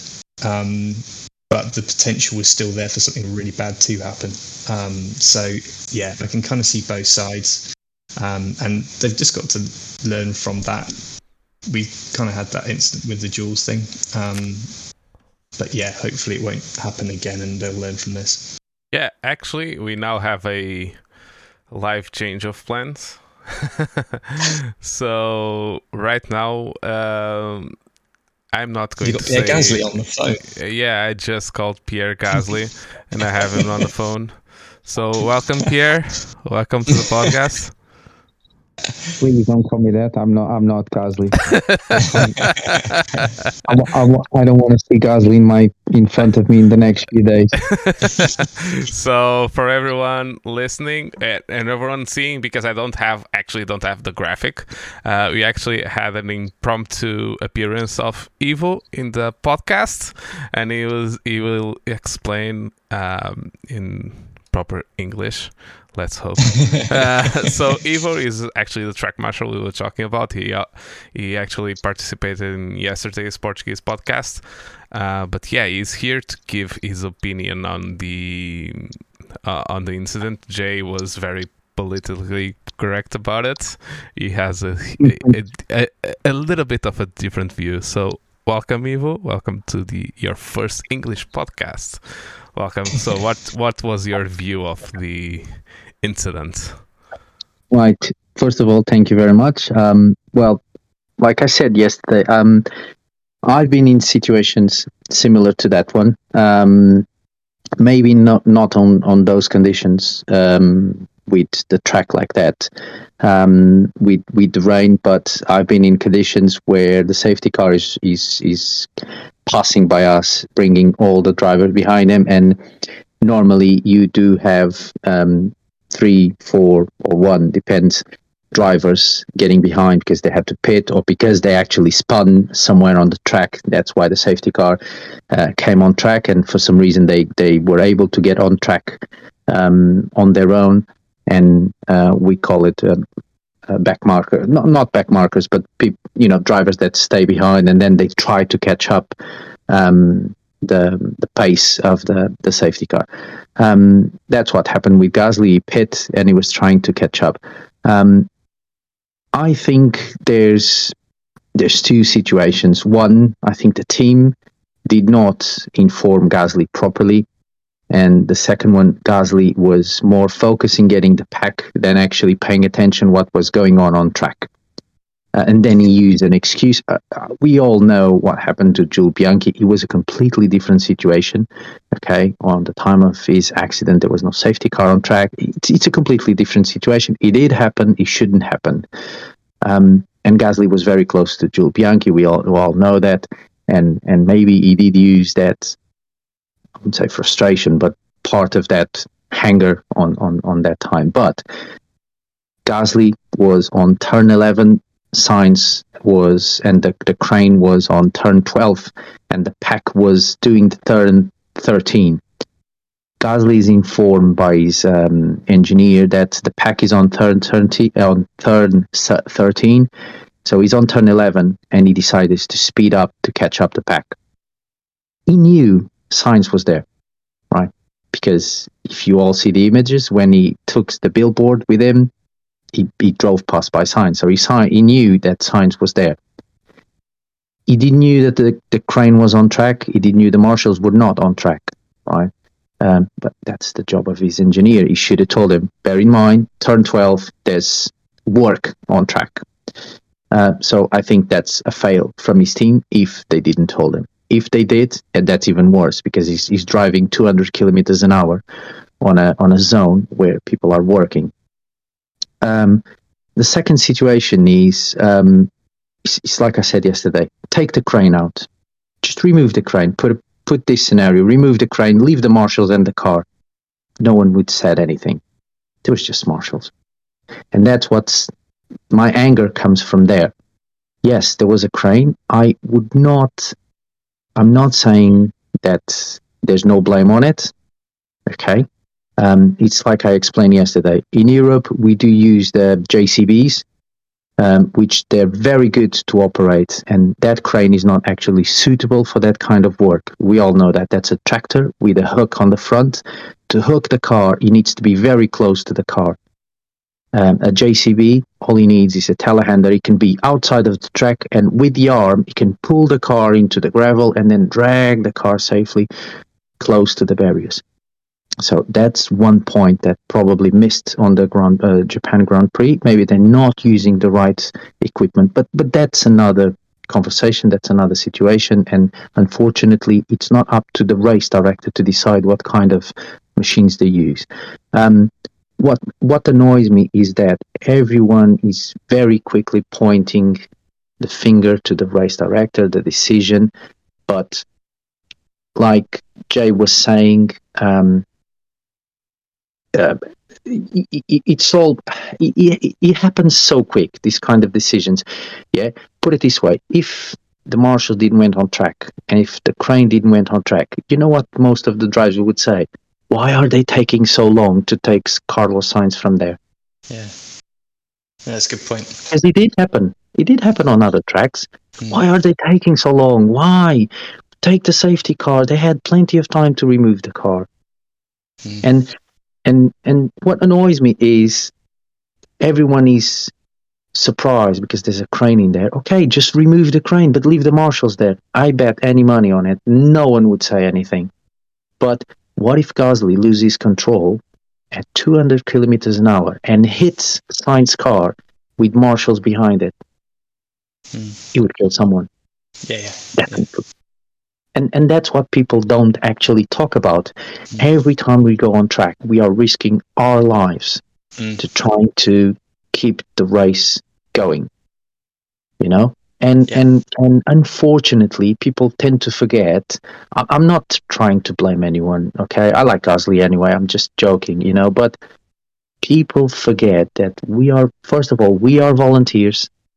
Second we are there to just to for, for the driver's safety and to keep the race going in a safer way. But to do that, we need to be safe as well. Mm-hmm. And there's a video of a spectator filming from the beginning of the crash till Gasly drives past. And if you notice, we have um, we have a rule: if the pack is coming with a safety car, we can't do anything. We need to stay still and protect ourselves behind something. In this case, behind a crane, behind the car. But if they are behind the car, they need to keep the pace low. And yesterday, I forget to mention uh, one thing. I don't know if they were doing that on post, but even with the safety car on track, there's the luminescent sign, the, the, the signs, the, the, the lights, which is a yellow and SC, meaning safety car. On the post, on the marshal's post, there's a, a, a yellow flag and a placard saying um, SC as well. But if there's marshals on track, there is the flag marshal. He's waving two yellows. So that means double danger. And I bet any money that flag was there. Gasly, he just ignored it because he was more worried to catch the pack. And I totally understand that. But the problem is when they try to blame on, on those images that you're actually displaying now, look at the speed of that it goes past by that marshal. It's just unbelievable. Yeah. It's it's it's unbelievable. I mean, he's more worried about the crane than actually the human lives that were on track. I'm a, he's human as well. If he crashed against a crane, yes, he, he would probably not survive. Mm. But let's not forget that. I mean, he should have gone slower. That's mm. that's my opinion. I think yeah. there's not more to. Uh, I, think, I think you're right. Think there's, there's a, a, level of youthful exuberance in there as well. Like you said, he was eager to catch up the pack, and maybe that was what clouded his judgment a bit as well. And I think Paul di Resta made an interesting point as well that they don't use the same method that other high level series use in terms of the, the slow zones. Um, and could they have, in fact, just neutralized this section of the circuit with a slow zone um, to enforce that he had to be under what was it? Absolutely. However many kph is in, in Formula One, but that could have been an easy way of implementing enforcing him to slow down never mind catching up the pack or, or, or being able to see a flag waving just neutralize that section of the circuit he has to instantly drop down to whatever kph is set and it's safer for everyone involved that's what they do at le mans you know that's what they do at other high level um, series as well yeah, yeah, yeah. Yeah, and, the and, only thing is, as you talked about uh, yesterday, Ivo, uh, the drivers when there's a safety car and double with yellows, they have to be always ready to stop. And at the pace that Gasly was going, uh, yeah, he was not going oh. to stop. No. no. If it had tried, then it could have ended up even worse. Yeah, exactly. Yeah, and actually, and you can see, I'm showing the, the, the, the, the second video. I'm sorry for our listeners, but you can go onto YouTube and I'll show the pace that Gasly passes is clearly much, much faster than the rest of the pack. Um, but again, we can't. I mean, uh, uh, and, and Jay, as a driver, he probably agrees with me. I mean, we can't totally blame Gasly because it's a team. He should yeah. be informed bear in mind you are reaching turn 11 there's people on track on turn 12 the pack is on turn uh, turn 13 so just you know just drive past slowly. They probably didn't. What they, they did they, was they just inform him the pack is on turn 13 yeah like you said, they have such a high level and volume of communication with the drivers these days for everything. Absolutely, we only get to see a small glimpse of it on the actual broadcast. Um, whereas actually, it, it could have been so easily avoided to do that. I mean, when I was racing, we didn't have any pit to car radio in my series, so if, you know you have to look out for marshals. You have to really think about safety and then reduce it even more in terms of your speed and, and heighten your awareness even more because you're literally just going for whatever you can see in front of you. You don't ha- have that friendly voice in your ear guiding you. Admittedly, we're doing very different speeds. Um, but you know, but, yeah. you know what, Jay? You you mentioned something curious. Yesterday, I was joking with, with Pedro that I love to see club racing. I'm a marshal, a marshal in in Brands Hatch. It's my main circuit. I, I do Silverstone as well. Fantastic. But um, Thank you. But um, the, the, the club racing, I like it. Um, I have I have two distant dis, distance opinions of um, club racing. First, um, I call you all you all of you guys that do club racing uh, mental because you just flat out and and like you said, you know, most of you it's the budget is very low, so all you want to do is just race and, and you want to, to enjoy the maximum that you can on track. If they give you 50 minutes and you can stay 52, you will stay 52 minutes on track just to have the pleasure to keep going. Yeah. But at the same time, I have to admit, um, I met and I've seen a lot of club racing in, in Brands Hatch. And um, yes, you, you have people that, you know, they're, they're just there and, and, and the adrenaline takes over of them and they don't look at anything. But when it comes to respect the marshals, and I noticed this not, not just in club racing, but in England, in motorsports, there's quite of a big respect for marshals. And look, I've done I've done loads of races for British touring car, and I mean those guys on track, they're like lions. They will kill themselves, you know, bumper to bumper, mirror. They they don't care. But when it comes to marshals, they will slow down. They will respect yeah. everything, everything. I mean, they are very re- and and the first British touring car race that I've done, I was scared the, the, amount of speed they put on those cars, and, and it's like you were saying about Tom Ingram. I, am I'm, I'm a big fan of Tom, oh, and and um, it's just amazing the things they can do on on on those cars, the limits they can take. But at the same time, look, something that I've never seen in my country. I, I come from Estoril. From I grew up on on the uh, Portuguese racing track Estoril, and when I come to to Brands Hatch, um, I think it was the JCW races, the minis, and um, I seen a marshal on my post pointing to the driver because he spun on the gravel trap, and um, the, the marshal was telling him to go on the on the grass, and he went to clear the tires before he go on track, and I was saying, what? Yeah. In Portugal, if I'll tell that to a driver, he will tell me, I'm not going to say the word, but you know, yeah, he, he wouldn't go. He yeah. wouldn't go. And in here, they are so respectful yeah, when it comes I, to, to, to Marshall. It's it's unbelievable.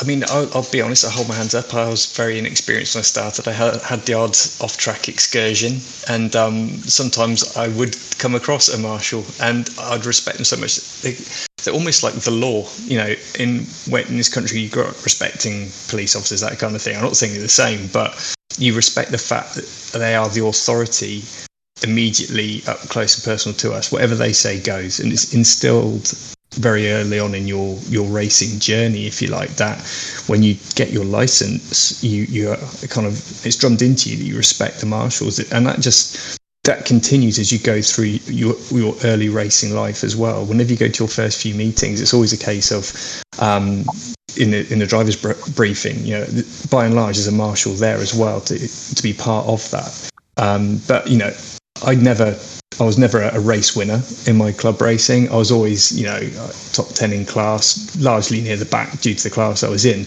But no matter where I was, no matter how bad my race was, um, when it came down to the, the, the, cooling down lap after the checkered flag had dropped, I'd make a, a a, a, proper point of actually acknowledging everyone on every marshal point that was there, especially like if the weather was horrible as well, because you respect the fact that they're giving up their time. Sorry, you I was talking about like you're not one of them we respect the fact you're giving up your time to be there so we can do what we do. Even if we've had a really shocking race, the fact that we're able to go out and do it, which not many people are able to do, even even on a limited budget, you know, it's quite a, a privilege to be able to do it. But you always make a point of acknowledging every marshal post, um, regardless of, of how bad your day's been, because it's just something that's kind of ingrained in you from when you start that motorsport journey through from track days taking your test to get your license and then going from your very first race meeting onwards because you you know you by and large we all watch it. We know how dangerous the sport is. And without marshals there who know what they're doing um, it can it can really go badly wrong very quickly. I had an incident at Snetterton one year where i had to pull off because my engine went um, on the main straight and I pulled over. I didn't even realise, but someone showed me afterwards the photos of my car on fire underneath where the engine had let go. And marshals were there within seconds with a fire extinguisher to put that out. And I was like, I was pretty grateful because it saved my car. Ultimately, I put a lot of money into that car to buy it. Go out and reshell, buy a new car would have been my season over. Whereas actually, it was quite limited in terms of the damage done because they put the fire out quite quickly and we could actually just fix that uh, and finish the season. So it's actually thanks to the response time of that marshal that I could actually continue racing. Yeah, the, one example that things can go wrong so quickly.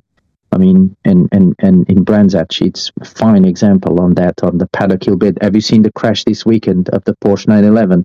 In the trees, that was crazy. That, that, no, no, no. That that's on the top of the marshal's hut. Yeah. yeah. yeah. there was two marshals under the car. Yeah, crawling out of the. You know, it's just, it's just amazing how things can go wrong so quickly. I mean, it was a normal spin. It just came, it hit the barriers, and suddenly the car is in the air. It's just, I mean, I learn in in motor racing. I mean, it doesn't matter where where the car goes. You just have to expect the worst because it's we never know where where he's going to end. Um, yeah, so you know, I, I completely. That's why I, I, kind of sat on the fence for the Gasly incident because, from a driver's perspective, you kind of think, okay, maybe has his team let him down, not making him as aware as he should be that what's unfolding in front of him or, or what's on the circuit. And at the same time, like we said, all the focus was on the tractor, on the coverage. You know, the tractor's there, you can't see the tractor. And then someone, I think it might have been Paul di or Johnny Herbert again, said, but what if that was a marshal? You know, no one would be able to pick out a marshal in that visibility. Even if they had a fluorescent tabard on an orange suit, you're not going to see them in time to be able to react to that speed. And not that's what, no, exactly. So yeah, it was um, a real eye opener, I think, for everyone in, involved in, in Formula One, hopefully. And I don't know what the outcome has been of it. I've not read much after it because obviously I think all the attention's been on Max winning the championship, so that kind of glossed over everything that kind of happened. So we've gone from Max winning the world championship to the whole budget cap breach, and suddenly the whole tractor on the circuit incident's kind of just been buried, which is a bit concerning. I yeah, think. the only thing that got out was a penalty, but but it was not for the speed that he was doing when he was passing the scene. It was uh, on the 130R corner that he was doing 250 kilometers per hour under on, a red on flag. That note, yeah.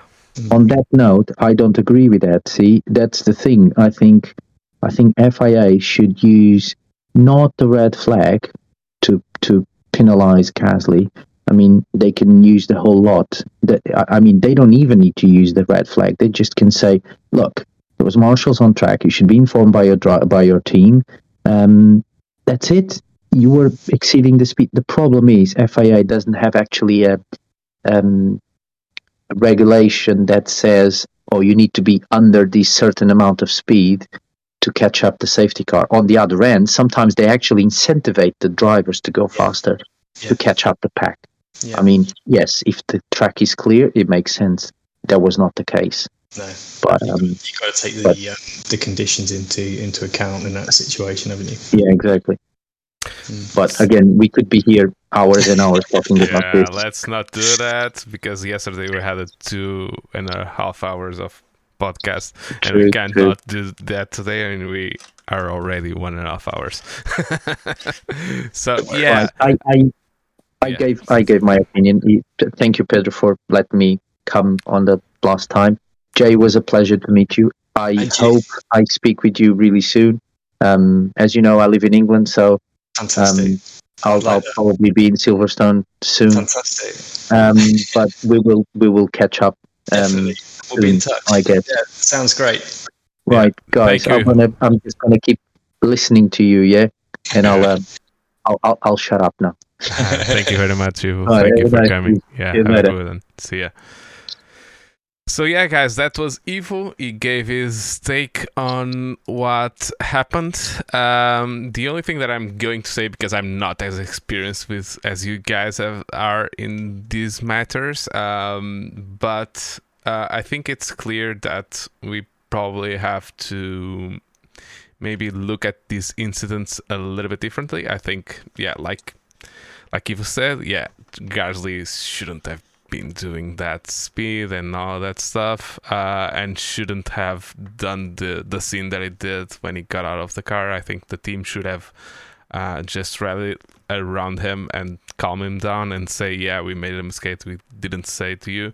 Um, the marshals followed procedures. The normal procedure is if actually the safety car exists exists to for um, for marshals to go on track and uh, vehicles to go on track if there wasn't nothing of that, there, it would be in a virtual safety car and not a full-on safety car. So drivers should expect marshals and vehicles on track if there's a safety car. Um, it happened uh, at Monza with yeah. Ricciardo's car. No one complained yeah. about the, the, tractor in the track. Um, the uh, we have i'm going to I, I, normally don't do this but i'm going to reference a comment on youtube. Uh, carl news our good friend has been talking about the delta. Yeah it was the the delta was is in place and it's it's in place for safety cars and for virtual safety cars. But even if you have nine seconds like he had a negative nine seconds so he could go nine seconds faster uh, on on track while passing a scene of a crash, you should not care about that. Let's be honest, we were not going to end safety car.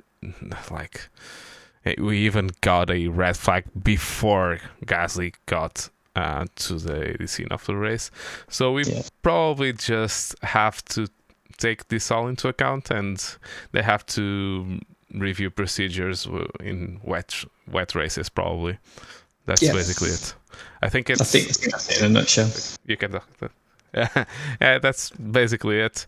Um, and like I said yesterday, I don't think that this situation of two race directors in F1 is working all that well because, yeah, we need a regular uh, race director so that they can um, enforce their way of working and uh, they can basically mold the race direction of the championship in their own way, like Eduardo did on the WEC. He's a very experienced um, race director. I think no one Absolutely. can take that away from him. Uh, and uh, maybe they sh- if it, if it's him, if it's another one, um, yeah, we we should look at that. Probably th- we know via the FIA we, we have no power over anyone. but yeah, they, they probably should take a look at that. And yeah. probably, yeah, because either of those guys is able to do a good job. So they just need a uh, uh, a regular guy so that a person that knows everyone like charlie did let's let's be honest. Uh, charlie was able to do the job of three or four people because he was the one who invented all of those regulations and did all of the work. So no one knew what he did. He was able he was even able to do the job of probably 10 people uh, because yeah. he was so like uh, it were there it was all of his rules so um, so yeah, and that's actually my hot take for last year. I, I, actually think that Masi, while he did um, make a mistake, I do think that this age of Drive to Survive and we having um, team principals being able to click on the button and talk to the race director. I think that's mad, to be honest. It was crazy. Yeah. Madness. That's madness. And I think all of that um, drove everything to the conclusion that we had last year.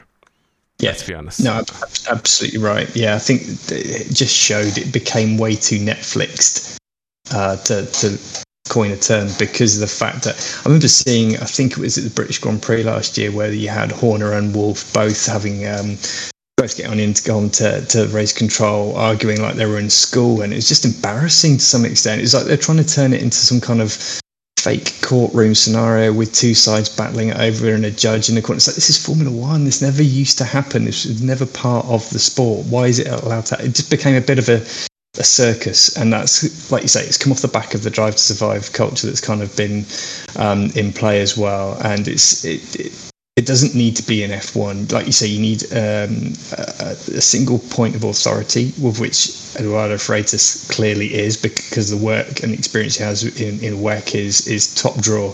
Um, he's someone who, who won't suffer fools gladly. He came in and he put his authority into the sport, and it's been working. It's what it, what was needed after the the um, situation we had previously. Um, but yeah, it needs to get back into that kind of scenario where there's there's one voice of authority, and he. It's like the, the whole lack of respect with referees in football and that kind of thing. You know, it's going down that route, which you just don't want. It can't really be a thing. But again, it's all about money and the audiences, the global audience, that the impact that the Drive to Survive series has had in terms of the global series. It's clearly where the owners of F1 see things going to some extent, but you hope that they'll learn from some of the feedback. And some of the feedback recently has been pretty negative in terms of the impact, uh, not only on the sport from a, an, a fan's point of view, but also within the sport from the teams. Um, I think there was an issue with the last series where um, there was a lot of clever editing to create this p- potential feud between Lando Norris and Danny Ric and they came out quite openly saying that. worse than that. Yeah, it, it was it, was really quite past years quite between ang- Lando and and uh, Carlos. So we yeah. all watched the entire season, and they are still very good friends. They are basically slapping each other in the balls in the media pen, and I'm and not joking.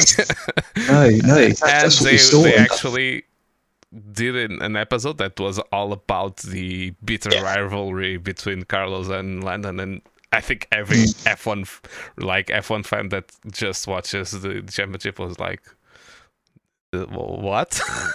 yeah, exactly. And they even came out sort of saying the bits of audio they used from the um, pit to car radio had been lifted from different races and yeah, kind of edited are, together to, to, create this. It's like that's just it's not right. You know, it's don't turn it into pantomime um, because it's going to lose credibility. It's bad enough that they've got this calendar where they're going to some crazy venues now out in the states as well, and it's all about you know the money, the financial side of it, and and the city races. Hopefully, not going anywhere near down the Formula E kind of thing, and keeping some historic tracks at least. But you just hope that some common sense will prevail and rein them in a little bit in terms of what the direction they're taking stuff like that in, because it could ultimately see um, the credibility lost from the sport if it continues down that route. I think. Yeah, I totally agree with you, and it mm. shows on social media and the.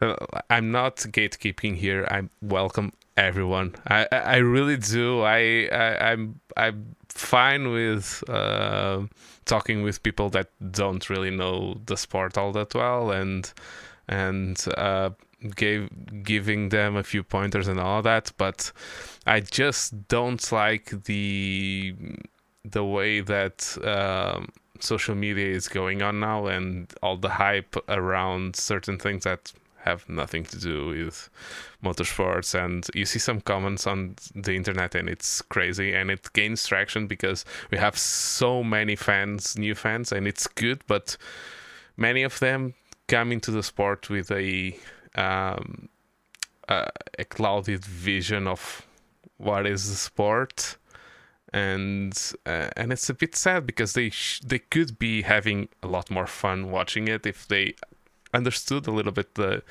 the the sport and uh, unfortunately uh, the more level-headed um, comments are not as uh, enticing on the internet. So they get just lost in the middle of it all and yeah that's unfortunately the, the, world of social media. You see it in other sports as well. It's that that kind of uh, sort of clickbait controversy that grabs headlines and, and creates, um, you know, more uh, of a whirlwind kind of um, around any any kind of potential story, not even an actual story. It doesn't take much for that then to get whipped up into, you know. Uh, you know, really bad sort of social media. Um, just it's just I'm trying to find the right word for it, but it, it drags the, the, the, the, sport down a little. And it's, it's not just F1, but F1's heading that direction, which is really quite worrying. I think, like you say, it's that culture that's come out of it when actually um, it, it doesn't need to be taken down that route. It, it's I get the whole interest from Drive to Survive and bringing people into the sport for who previously maybe haven't had an interest. My wife, for example, never really had a massive interest in F1 got really into Drive to Survive. It was really engaging, and I was like, "It's great." You know, she gets you know all the cars, all the drivers, all the teams, and it's quite comical hearing Gunther Steiner swear a lot. You know, let's be honest, it's quite interesting and funny.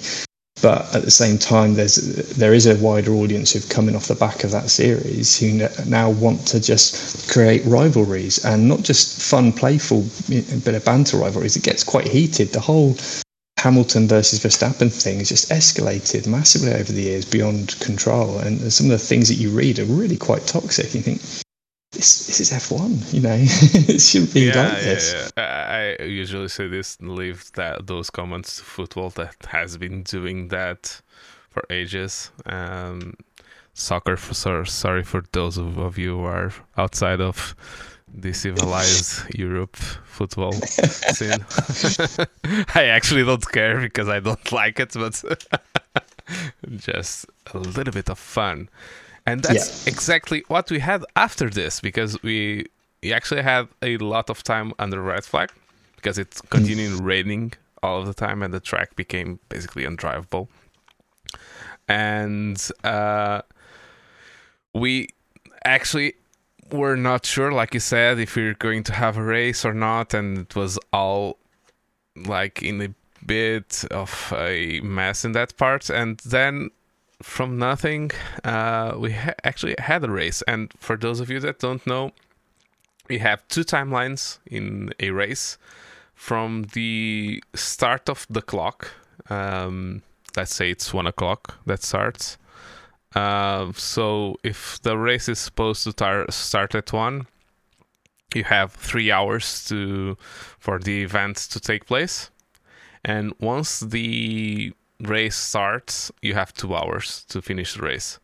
So because we started the race and we actually did half a lap of racing, but then more a lap and a half of safety car we we had a race started. So we had two hours to finish the race and uh, we got underway actually at 40 minutes to the end. Uh, and like Singapore, the, the even the graphic on the on the screen changed from the number of laps, and I hate this because it messes my notes. I know always have the lap that it happens, and now I have sometimes the, time, but I don't know how many laps have passed between them. So yeah uh, please Formula One, put put what lap they are in at least. It's just two numbers. Yeah, please do that for it's for my note's sake. exactly. so we restarted uh, behind the safety car. So if you are unsure why we started, every driver started on the wet tire.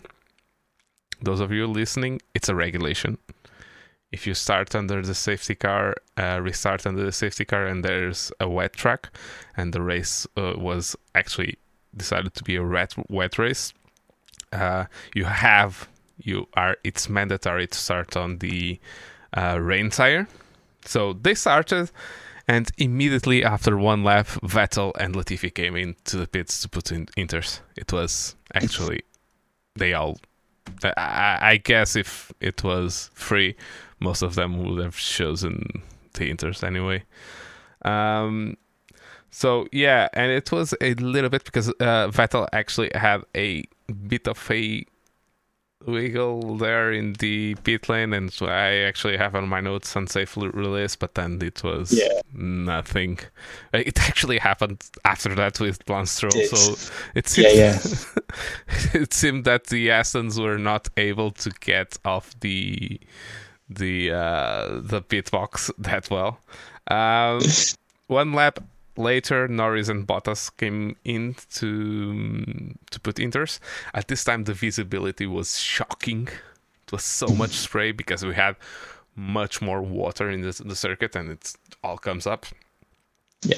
And yeah, but this actually triggered um, so like everyone came into the pits because Vettel actually started immediately doing um, best. Uh, it was like five seconds a lap quicker than someone because I remember um, watching it and um, I think it was George Russell doing George Russell things over the intercom, basically saying, "This is the worst decision you've ever made." Kind of thing. What are you entertaining these intermediates? And then sort of said, um, Vettel's just come and changed. He's immediately like five seconds a lap quicker than, than someone. And it's like that's His problem why. was different. His problem was different because actually we have everyone coming into the pits, and there were Hmm. two teams that double stacked double stacked, yeah. uh, immediately, which were Red Bull and Mercedes. Hmm. Red Bull did it perfectly. Mercedes, Mercedes. like Russell was stopped for so much time that I think it would be better to just go Ah. around the circuit. Yeah, th- that's why I complained actually. Uh, okay. so it was basically because they were so close together. Uh, because Hmm. Verstappen was crazy. This race was crazy, so much faster than everyone else. yeah. So much faster. It was really crazy. So I think he gained. I don't think. I think it was like seven seconds in two laps to to, to Hmm. Perez. So he had a buffer to to Yeah. Perez. So they were able to comfortably just get Verstappen in and then double stack. Double stacking is when both cars from the same team come into the pits. Although they both have the kind of different pit crews, um, they only have one place in the in the in the in the pit area to to to do the pit stops. So they have to do it in the same place. So if Verstappen is there, Perez cannot uh, be there at the same time. This is not F1 2022 or wherever the hell it's now, where it's uh, where it's ghosting. So Yeah. yeah, and actually, the only drivers that uh, after the that round of pit stops um, that didn't pit were Alonso, Ricciardo, and Mick Schumacher. Ricciardo Mm. didn't, and Alonso didn't pit it because actually the problem that George had, because they in the next lap they came in, and then Mick Schumacher stayed on track. Hoping for a safety car, they even told him. That's it. His engineer even said, didn't he? Um, he obviously saw the flurry of cars coming in to, ch- to change over, and his engineer even said, "We're hoping for a safety car." And you think, okay, it's a gamble, but actually, if it paid off, he'd be thinking that's brilliant. Why not? It's a gutsy move, but actually, yeah, it didn't didn't come to fruition because it just got a bit drier at the end of the day. It didn't get any worse, and, and people just get and more and more sort of bedded into the actual conditions, which is a shame for him. But yeah, that it was a bit of a, a gutsy move. Yeah, and actually, the that's because the the wet tires actually throw so much water everywhere that the track dries up really fast, Yeah, and so it was conditions for inters in no time. Like one lap, Yeah. it was conditions for inters, which is crazy. Which is Yeah, they're saying the wet tire is like the world's most expensive but effective Hoover because the way it disperses the water is actually unreal and actually it, in no time at all creates a really not dry track but a much drier track Yeah. to actually be able to, to race properly on. So um, yeah, like you say, it obviously cleared a lot of the standing water to make the uh, the inters a lot more manageable as well. Yeah, yeah. And actually, what we had was finally again the MSC, uh, the three letters in P1 again. You love to see it. Yeah, yeah. I, I was. I'm going to be honest. I was never a Schumacher fan. Never. I never really? liked him. No? Never liked Oh, him. Uh, but yeah, it was uh, nice to see.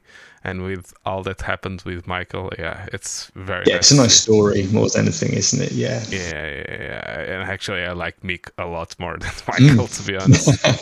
I I must admit that all I've been hearing in multiple podcasts with people that really know him personally, I have a different idea of him now as a man. Okay. as as a racing driver, I really don't like him, to be honest. Uh, yeah, yeah, yeah, I didn't. I. It's, it's, I'm going to be. Uh, we're going to lose a few followers now. If we have, be I know, controversial. but I don't really like Hamilton as well. Oh, that's fine. I don't either. I know you're not the only one from here, but No. yeah, and it's on the same level that I don't like him, but I respect him, and I have Yeah. no problem in saying that Hamilton is the best F1 driver ever. I have no problem with that. I I, I, I say that, and I don't like him, but I say that. Yeah, No, like you say, you got to respect what he's um, what he's accomplished. Uh, uh, No matter how much he's changed, maybe as a person over the years, and all, all the circus that goes with it, you got to respect what he does in the car. And like you say, we're into that era now with Verstappen's kind of following that same trajectory that Hamilton had, and you think Verstappen could be a multiple world yeah. champion over the years to come easily. um, so it'd be interesting to see how he handles that over the coming years as well. But if, um, he, if Red Bull continues even half decent, uh, Verstappen is mm. going to be the new best ever. Exactly. Uh, yeah, so you yeah, got to respect what the they do once they're in the yeah. yeah, exactly that. Yeah, I mean they're in good cars regardless, but still they're almost like I mentioned how uh, Verstappen was almost like a cheat code, um, where, where he's going around the outside at the start of the actual, actual start of the race, and uh, yeah, it, that could continue for years. Um, yeah. So you got got to respect what he can do. Um, he's on a different level like Hamilton was. So yeah, yeah, I may not like him as a person, but I completely respect what they do. Yeah, and as a disclaimer, I was not. Um, uh, I was not uh, excusing Masi from the last year's criticism because uh, I like Verstappen. I, I, I actually don't know who I like. Where uh, who I like less, Verstappen or Hamilton. I don't like any none of them. It's a really tough time because I didn't know who I was rooting for. I just wanted it to be fair. I wanted it to be done under the right circumstances. But like, but who do I actually want to win? so I don't know. I just yeah, want a good fight. Yeah, exactly. It to be fair ultimately, and it just yeah, actually. You know what was? Do you know actually what was the time in Abu Dhabi last year that I started chatting at the television? was lap one when they just let Lewis go on the, the, I was like, they are taking. And my wife was looking at me, at me screaming. They are just sealing the fight with the fight for the championship. They are just exactly. sealing because we yeah. all knew that Verstappen had to be in front to have yeah. at least a little bit of a shot. So exactly. yeah, but I don't like none of the two. yeah. not Verstappen, not not Hamilton. I respect the hell of, out of them. Anyway. Yeah. But yeah, yeah, we had Mick, but then Mick just went backwards really quickly, and they pitted him. Um, at this time, we had Vettel and Latifi in the top ten, which was nice to see. Yeah. Uh, very nice to see. And it was entertaining to see because this, it's always entertaining to see drivers struggling with the track conditions because you really see the racecraft in, in them. But it was not one of those races where we had, like Hamilton had loads of downforce in the car, too much downforce, so he wasn't able to to pass Ocon. Hmm. Um, The Alpines were mega in yeah. Japan, mega in yeah. Japan.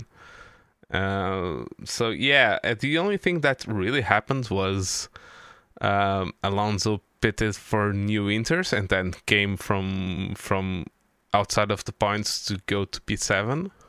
The battle he had with Vettel was was fantastic. Two two wily old champions. Just really, you could tell. You couldn't see it, but you could imagine they have massive grin, grins behind that helmet. See, there's a video on. Oh, really? I think it's F1's YouTube channel that you actually see they overlay the two cameras of the cars and then they put the front camera like towards the the drivers and you actually see Vettel's eyes because uh, they have the clear visors because there's not right, much yeah, fighting yeah.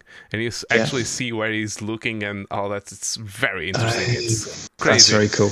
It's very cool. You have to search it. Well I, I think I can try and put it on show notes and look for it Um, that, that, that's so, pretty cool. But yeah, that was a great little tussle to see. Um, I, I, I, saw a replay of it again, I think, yesterday, and I just love watching it because you think those two guys must have just the years they've done that kind of thing, like wheel to wheel, and those kind of situations. The respect there between the two was fantastic. You thought, yeah, this is just just wanted a few more laps of it, to be honest. Yeah. Um, yeah, yeah. It would have been really good to watch, but no, that was that was pretty cool to see actually Alonso raced Jos Verstappen in F1? Yes. You think about thought, it. it? Yeah, yeah, it's a scary thought. I remember I remember I remember Alonso coming into Minardi and all that stuff. Yeah, yeah. So yeah, it's very very cool to still see those guys and the guy that's going yeah. to replace the other one that's at um, Aston Martin. So yeah, yes. And the other thing that we had was the tension that was Perez catching uh, Charles Leclerc, mm. and it caught it, it caught on to him very quickly. once yeah. the the Ferrari tires just went off the cliff. But yeah. then, yeah, Charles was doing some very good lines, and it's exactly what we were talking about the the rubber on the track and the grip and the greasiness. So the mm. the, the the, the, the place that you saw that the most was at the hairpin. Charles yeah. just went on the outside and then so yeah. much more traction out, out of the, the hairpin. It was crazy to it's see. Almost like a slingshot effect. This is so weird to see, but yeah, it's it's bizarre concept to do it, but it, it certainly worked well for him. And um, yeah, some of his lines, if for people who don't necessarily know from outside the sport, watching it for the first time, I think, what is he doing? Is he has he made a mistake, kind of thing? Um, but then you see the traction he gets out of the corners, and um, it's just really wily of him. Um, and like you say, the, the tyres had clearly fallen way off, and he was struggling. Um, so he had to do whatever he could, but yeah. just about managed to, to, to, hold on to it as well. Because another couple of laps, and Perez would have had him. Yeah, you actually could see in the end of the race, uh, Verstappen's tires were like new. You almost mm. could see the tags on it on it, and it's crazy because it was, he was so fast. He actually yes. finished race almost 25 seconds ahead yeah. of Charles. It was crazy, and Perez tires were actually quite nice, and Leclerc tires were like slicks. it was crazy the amount totally of thread that he was. Yeah, but yeah. that's what what we were talking about. Ferrari being a good qualifying tire, but the qualifying car, but not a very good race car, and that's because they are able to put so much heat into the tires so quickly mm. that it's uh, yeah, it just turns into that. And we had the last chicane incident mm. because uh, in the last chicane, that's the last chicane of the track, and in the last lap, uh, Charles actually went off. He aquaplaned off the off the circuit and cut the chicane, the famous chicane when where uh, Senna and Prost crashed, and Senna went on and was disqualified uh, in one of the most bullshit penalties in in Formula One history. but yeah, very true. Uh, he went on, and then the the crazy part was that he went on, uh, and then when Perez came and had much more traction and was going to overtake him, it just squeezed him out, almost out of the track. It was a very scary yeah. move. Very scary move. Yeah. Yeah, it was a bit, and I think it got picked up on the commentary as well. That you know, you could tell they were a bit on edge. What kind of just, just transpired in front of them, and think that could have gone a bit bit pear shaped again, unfortunately. Um, again for the for the drama of the last lap and the last corner, it was it was um, it was up there. But at the same time, you got to imagine it, it could, it could very easily gone a whole lot worse, unfortunately. Um, and he was a bit lucky; he got away with that one, I think. Yeah, it's that. Um, I don't know what saying. Dichotomy. Does that word exist in English? Yeah. Oh, yes. Uh, um, that I think we first it was very showing in Senna uh, actually, but now we see it more in every driver that they are so uh, aware of driver safety but when they are racing they are they almost forget all about it. And it yeah. you can see that leclerc shut the door and then thought had second thoughts about it but the damage was done.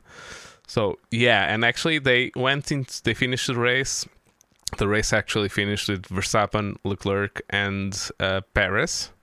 But then when they were actually it it uh, Verstappen did his um, interview with Johnny Herbert, and then it was uh, Sergio coming, and it was announced that uh, Leclerc had a five second time penalty for gaining a lasting advantage in the in uh, in that corner, and that promoted um, Sergio Perez to second place.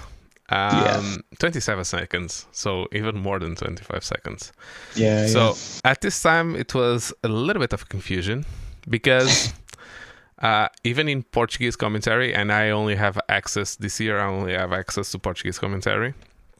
they were all talking about percentages of races and percentages of points.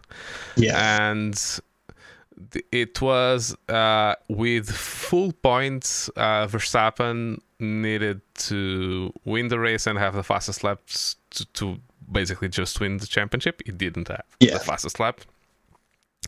And then, if he didn't have the fastest lap, uh, it would need to be Sergio and then Charles, and not the other way around, because Charles actually had uh, two more points than Sergio, if I'm not mistaken, in the um, in the start of the race. Uh, yeah.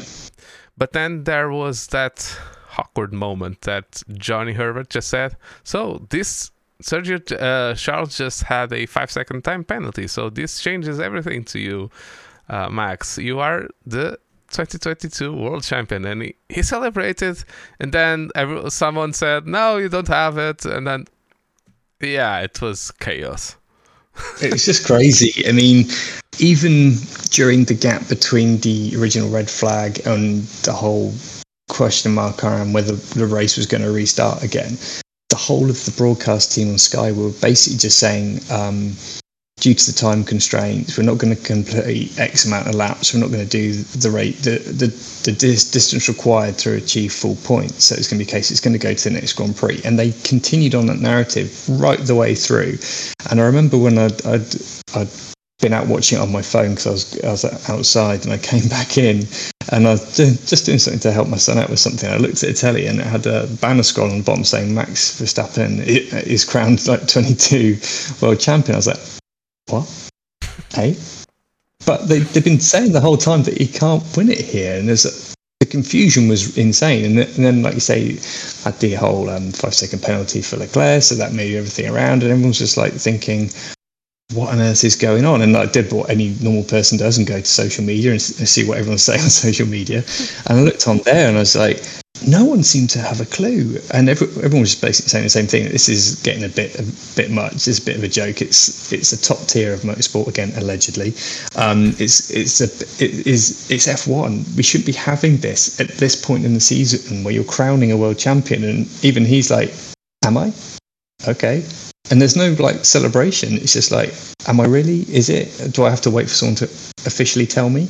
Um, it just seemed a bit of a. It's, it's not the way you'd want to win it, and I think fair play to Verstappen because in the interviews he gave a really good sort of response in terms of um, rather than saying you know this is a bit of a joke, I didn't even know I'd won it. He he was very open and sort of said you know I've been told that I'd won it, and this is great. Obviously, it, it may not be the same as last year. Obviously, with the whole drama of the final round and the you know, the final lap and the emotion of that was obviously heightened as a result. And this is very different because he came in not knowing he, he knew he won the race, but he, I don't think at that point anyone re- really understood what was going to unfold in terms of oh, well, by the way, you are world champion now. That okay, do I have to wait for that to be ratified? Can I celebrate? What happens next? Kind of thing. Just in confusion. Um, yeah. Even in the the driver's lounge when they're mic'd up again and they're toweling down having their water. It, it, didn't look like anyone was really celebrating a world championship in it. It's like, well, that's really disappointing. it's like it's his second one. It should be a big deal. It's back to back, and he's just like, am I? Yeah, yeah actually, Max always said that the first one was the one that he really wanted. Everything that yeah. came, it was just an extra. And it's a bonus, yeah. To the FIA and F1's credit, they never said it wasn't full points. No, no, no. It's just had, purely the, it's, it's more the com- commentary yeah, and the broadcast. I think it was thing, yeah. where the doubts like came from. Yeah. It was from the commentary and from the teams yeah. that didn't know the rules that, all that well. Yeah. uh, and actually, today Andrea Seidl, the team principal of uh, McLaren, said, "Yeah, we are to blame because we we were given the rules before they were." Um yeah. they were uh they came out and we all said yeah. yes and we didn't know what happened so didn't know what they agreed to basically no. yeah, yeah, basically very honest of it uh, yeah yeah i like i like him a lot it was yeah it's, he's one of, yeah guy. it's a very good guy. So what yeah. happened basically is the the rules changed last year from last year to this year because of the spa. Was it spa? Confusion. Yeah. yeah. Mm. Um, and basically the rules say that if a race stops under a red flag and is not restarted, um, it's uh, if there's a certain amount of laps, there's like categories.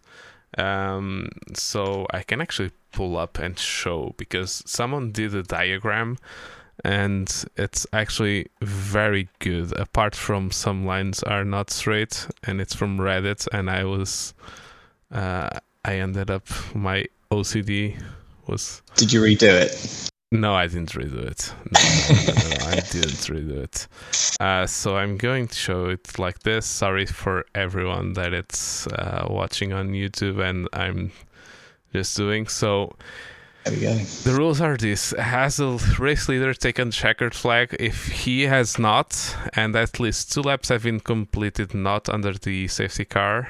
Um, if not, no points. If uh, we have the number of laps without AVSE until 25% of the laps, we get uh, column one. I think it's uh, 25% of the points, I think, actually. And then if we have 50% of the laps of, of the race completed, no, it's 25% of the laps completed gives you 50% of the points, 50% of the laps completed, which was what we got.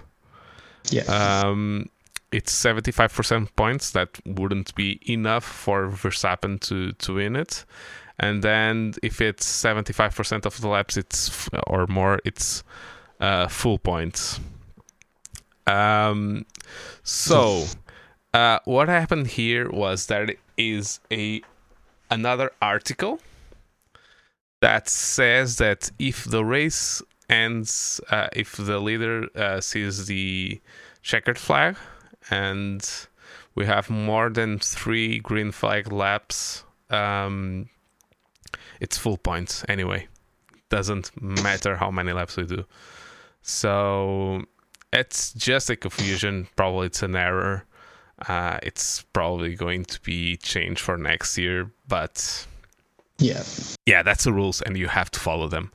And like I said, for uh, F1s and FIAs, um, yeah, they never said it wasn't full points. It was a confusion by all of the media and all of the teams and all of the yeah we we went through the whole 40 minutes doing maths of so yeah when it came to it we were all surprised by it yeah but, absolutely yeah. but yeah we had a not new but a second two-time world champion max verstappen more than deserved i don't think anyone yeah is like uh, as much as red bull has been the the best car, the best like whole season car. Sergio hasn't been able to do what he does. So no, no, yeah. it says a lot. Too, yeah, too fast, too consistent. He actually too has twelve victories this yeah. year. The most everyone has done in one year was, I think it's it's only Vettel and Schumacher did thirteen. Yeah, so right. he probably is going to beat that this year. I would, I would say, safe, yeah. it's a safe bet. Yeah. So yeah, uh, it's crazy, crazy. Yeah, he, he has taken. He's always on the edge of everything. He yeah. seems very, he's a very intelligent driver and a fast one.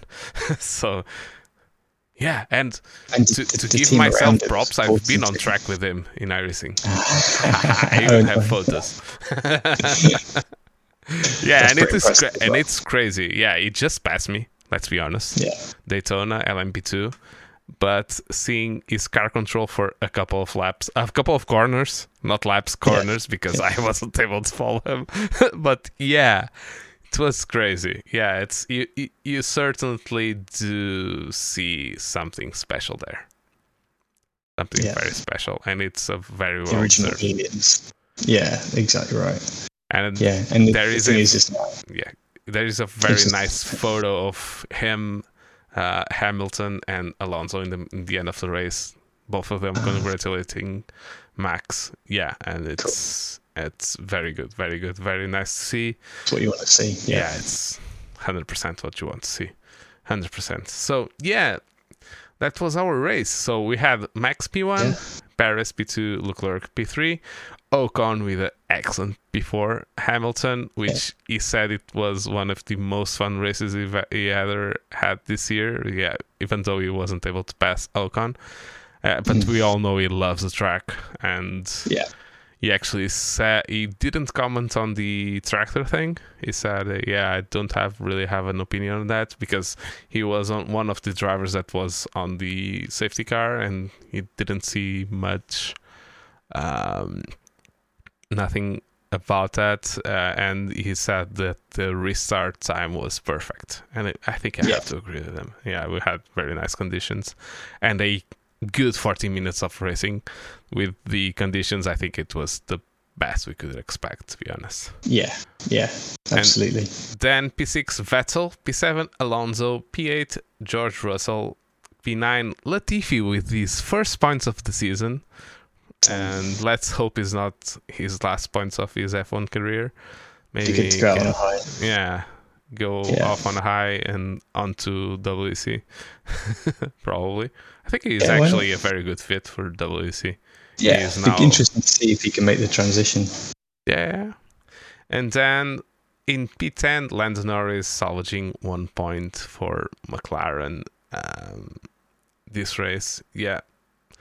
Uh, so yeah, that's our top ten. We only have two DNFs, which was Carlos Sainz and Alexander Albon. Um, yeah.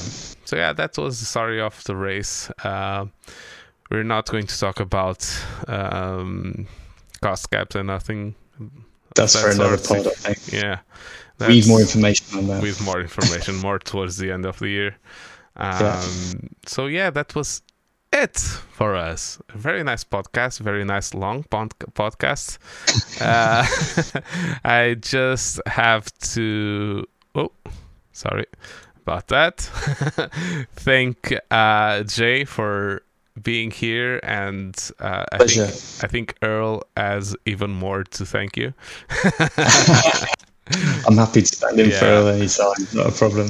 And you're always welcome, and we have to to do an more podcast about F1, but one about your experience in uh, endurance racing because I think it's cool. One of yeah, very interesting. Yeah. I'd like to hear. Yes, it's not just sprint racing and club level and stuff like that. There's a, a lot, a lot more I've been involved in as well, which I'd happily share. Um, I've been very fortunate. I'll say that much. And I think you'll have if quite a few Portuguese guys hearing because actually Miguel Oliveira, the the MotoGP rider, did the Barcelona round last year with uh, ah, KTM. Yeah, yeah. Uh, so yeah. yeah very it's nice. great series. Yeah. yeah. yeah, yeah, great series, and it's very interesting because it has many different cars. It's not like the WEC, which uh, you have those categories, those fixed categories. No, it's, it's almost yeah. like hill climbing that you have 10 mm. different categories and subcategories. Exactly. And yeah, yeah. They, they, were more, when we were doing it, they were a lot more as well, as I will uh, enlighten you to, because we were one of the cars that was the lower rungs, shall we say, because again, budget restrictions and that kind of thing. But hey, we're out there with the big boys. So um, yeah, it was very interesting. We'll go into that in more detail. Yeah, yeah, in the future. So you can expect that. So again, thank you, Jay. So you can follow the the uh, podcast at the handle Bump Draft Pray in every um, social media app that you can find, not TikTok, because we are not 12. Uh, if you want to send in a question, you can you can ex- actually ask anyone, and you can actually ask Jay if you have questions about um, the Creventic series. You can ask and send those questions to bdap podcast at gmail.com. I've been your host, Pedro Barbosa. My handle on Twitter is Pedro Barbosa SR. I don't even know why I promote this because I turned my Twitter uh, app on like once every month but yeah i'm trying i'm trying and with me i had mr jay mooney uh, well, one one question. You have nothing to do with the sponsorship there are on the Aprilias. I think it's on the Aprilias on MotoGP. No. oh, this is this is massive. So it's an Italian bank because they sponsored some of the Ferraris and Ferrari Challenge, and suddenly they're on the um, Ducatis in MotoGP. I'm like, I've got to find out what this is. Um, and it's just an Italian bank, but my surname is Celtic. It's Irish slash Scottish. so to be an Italian bank, it's like it's great for me because I've got great, you know, wallpapers on my computers with like Mooney on Ferraris and stuff. So I'm happy. Um, but there's absolutely no link, sadly. But I, I am definitely going to try and get sponsorship because hey, it's got to be worth a shot, right? yeah. So you'll see some team, unnamed team. We cannot, we cannot talk about it. Maybe sponsored by Mooney. and it won't be me. it won't be Jay. Uh, so yeah, thank you, uh, thank you, Jay. You can find Jay at Jay Mooney Racing on Twitter, and we would like to thank you for being here with us. And uh, Evo, thank you, Evo, for dropping by. Thank you, Carl, for the nice comments on YouTube. Uh, like and subscribe. I always forget that. Uh, like and subscribe on YouTube. Can follow us at any podcast app that you can find. We are in all of them. And so, thank you, and I'll see you, everyone, next time. Cheers, Pedro. Cheers. I did a thing. I did a thing. I did a thing. I did a thing. I did a thing. Yeah. Sorry, listeners. Sorry.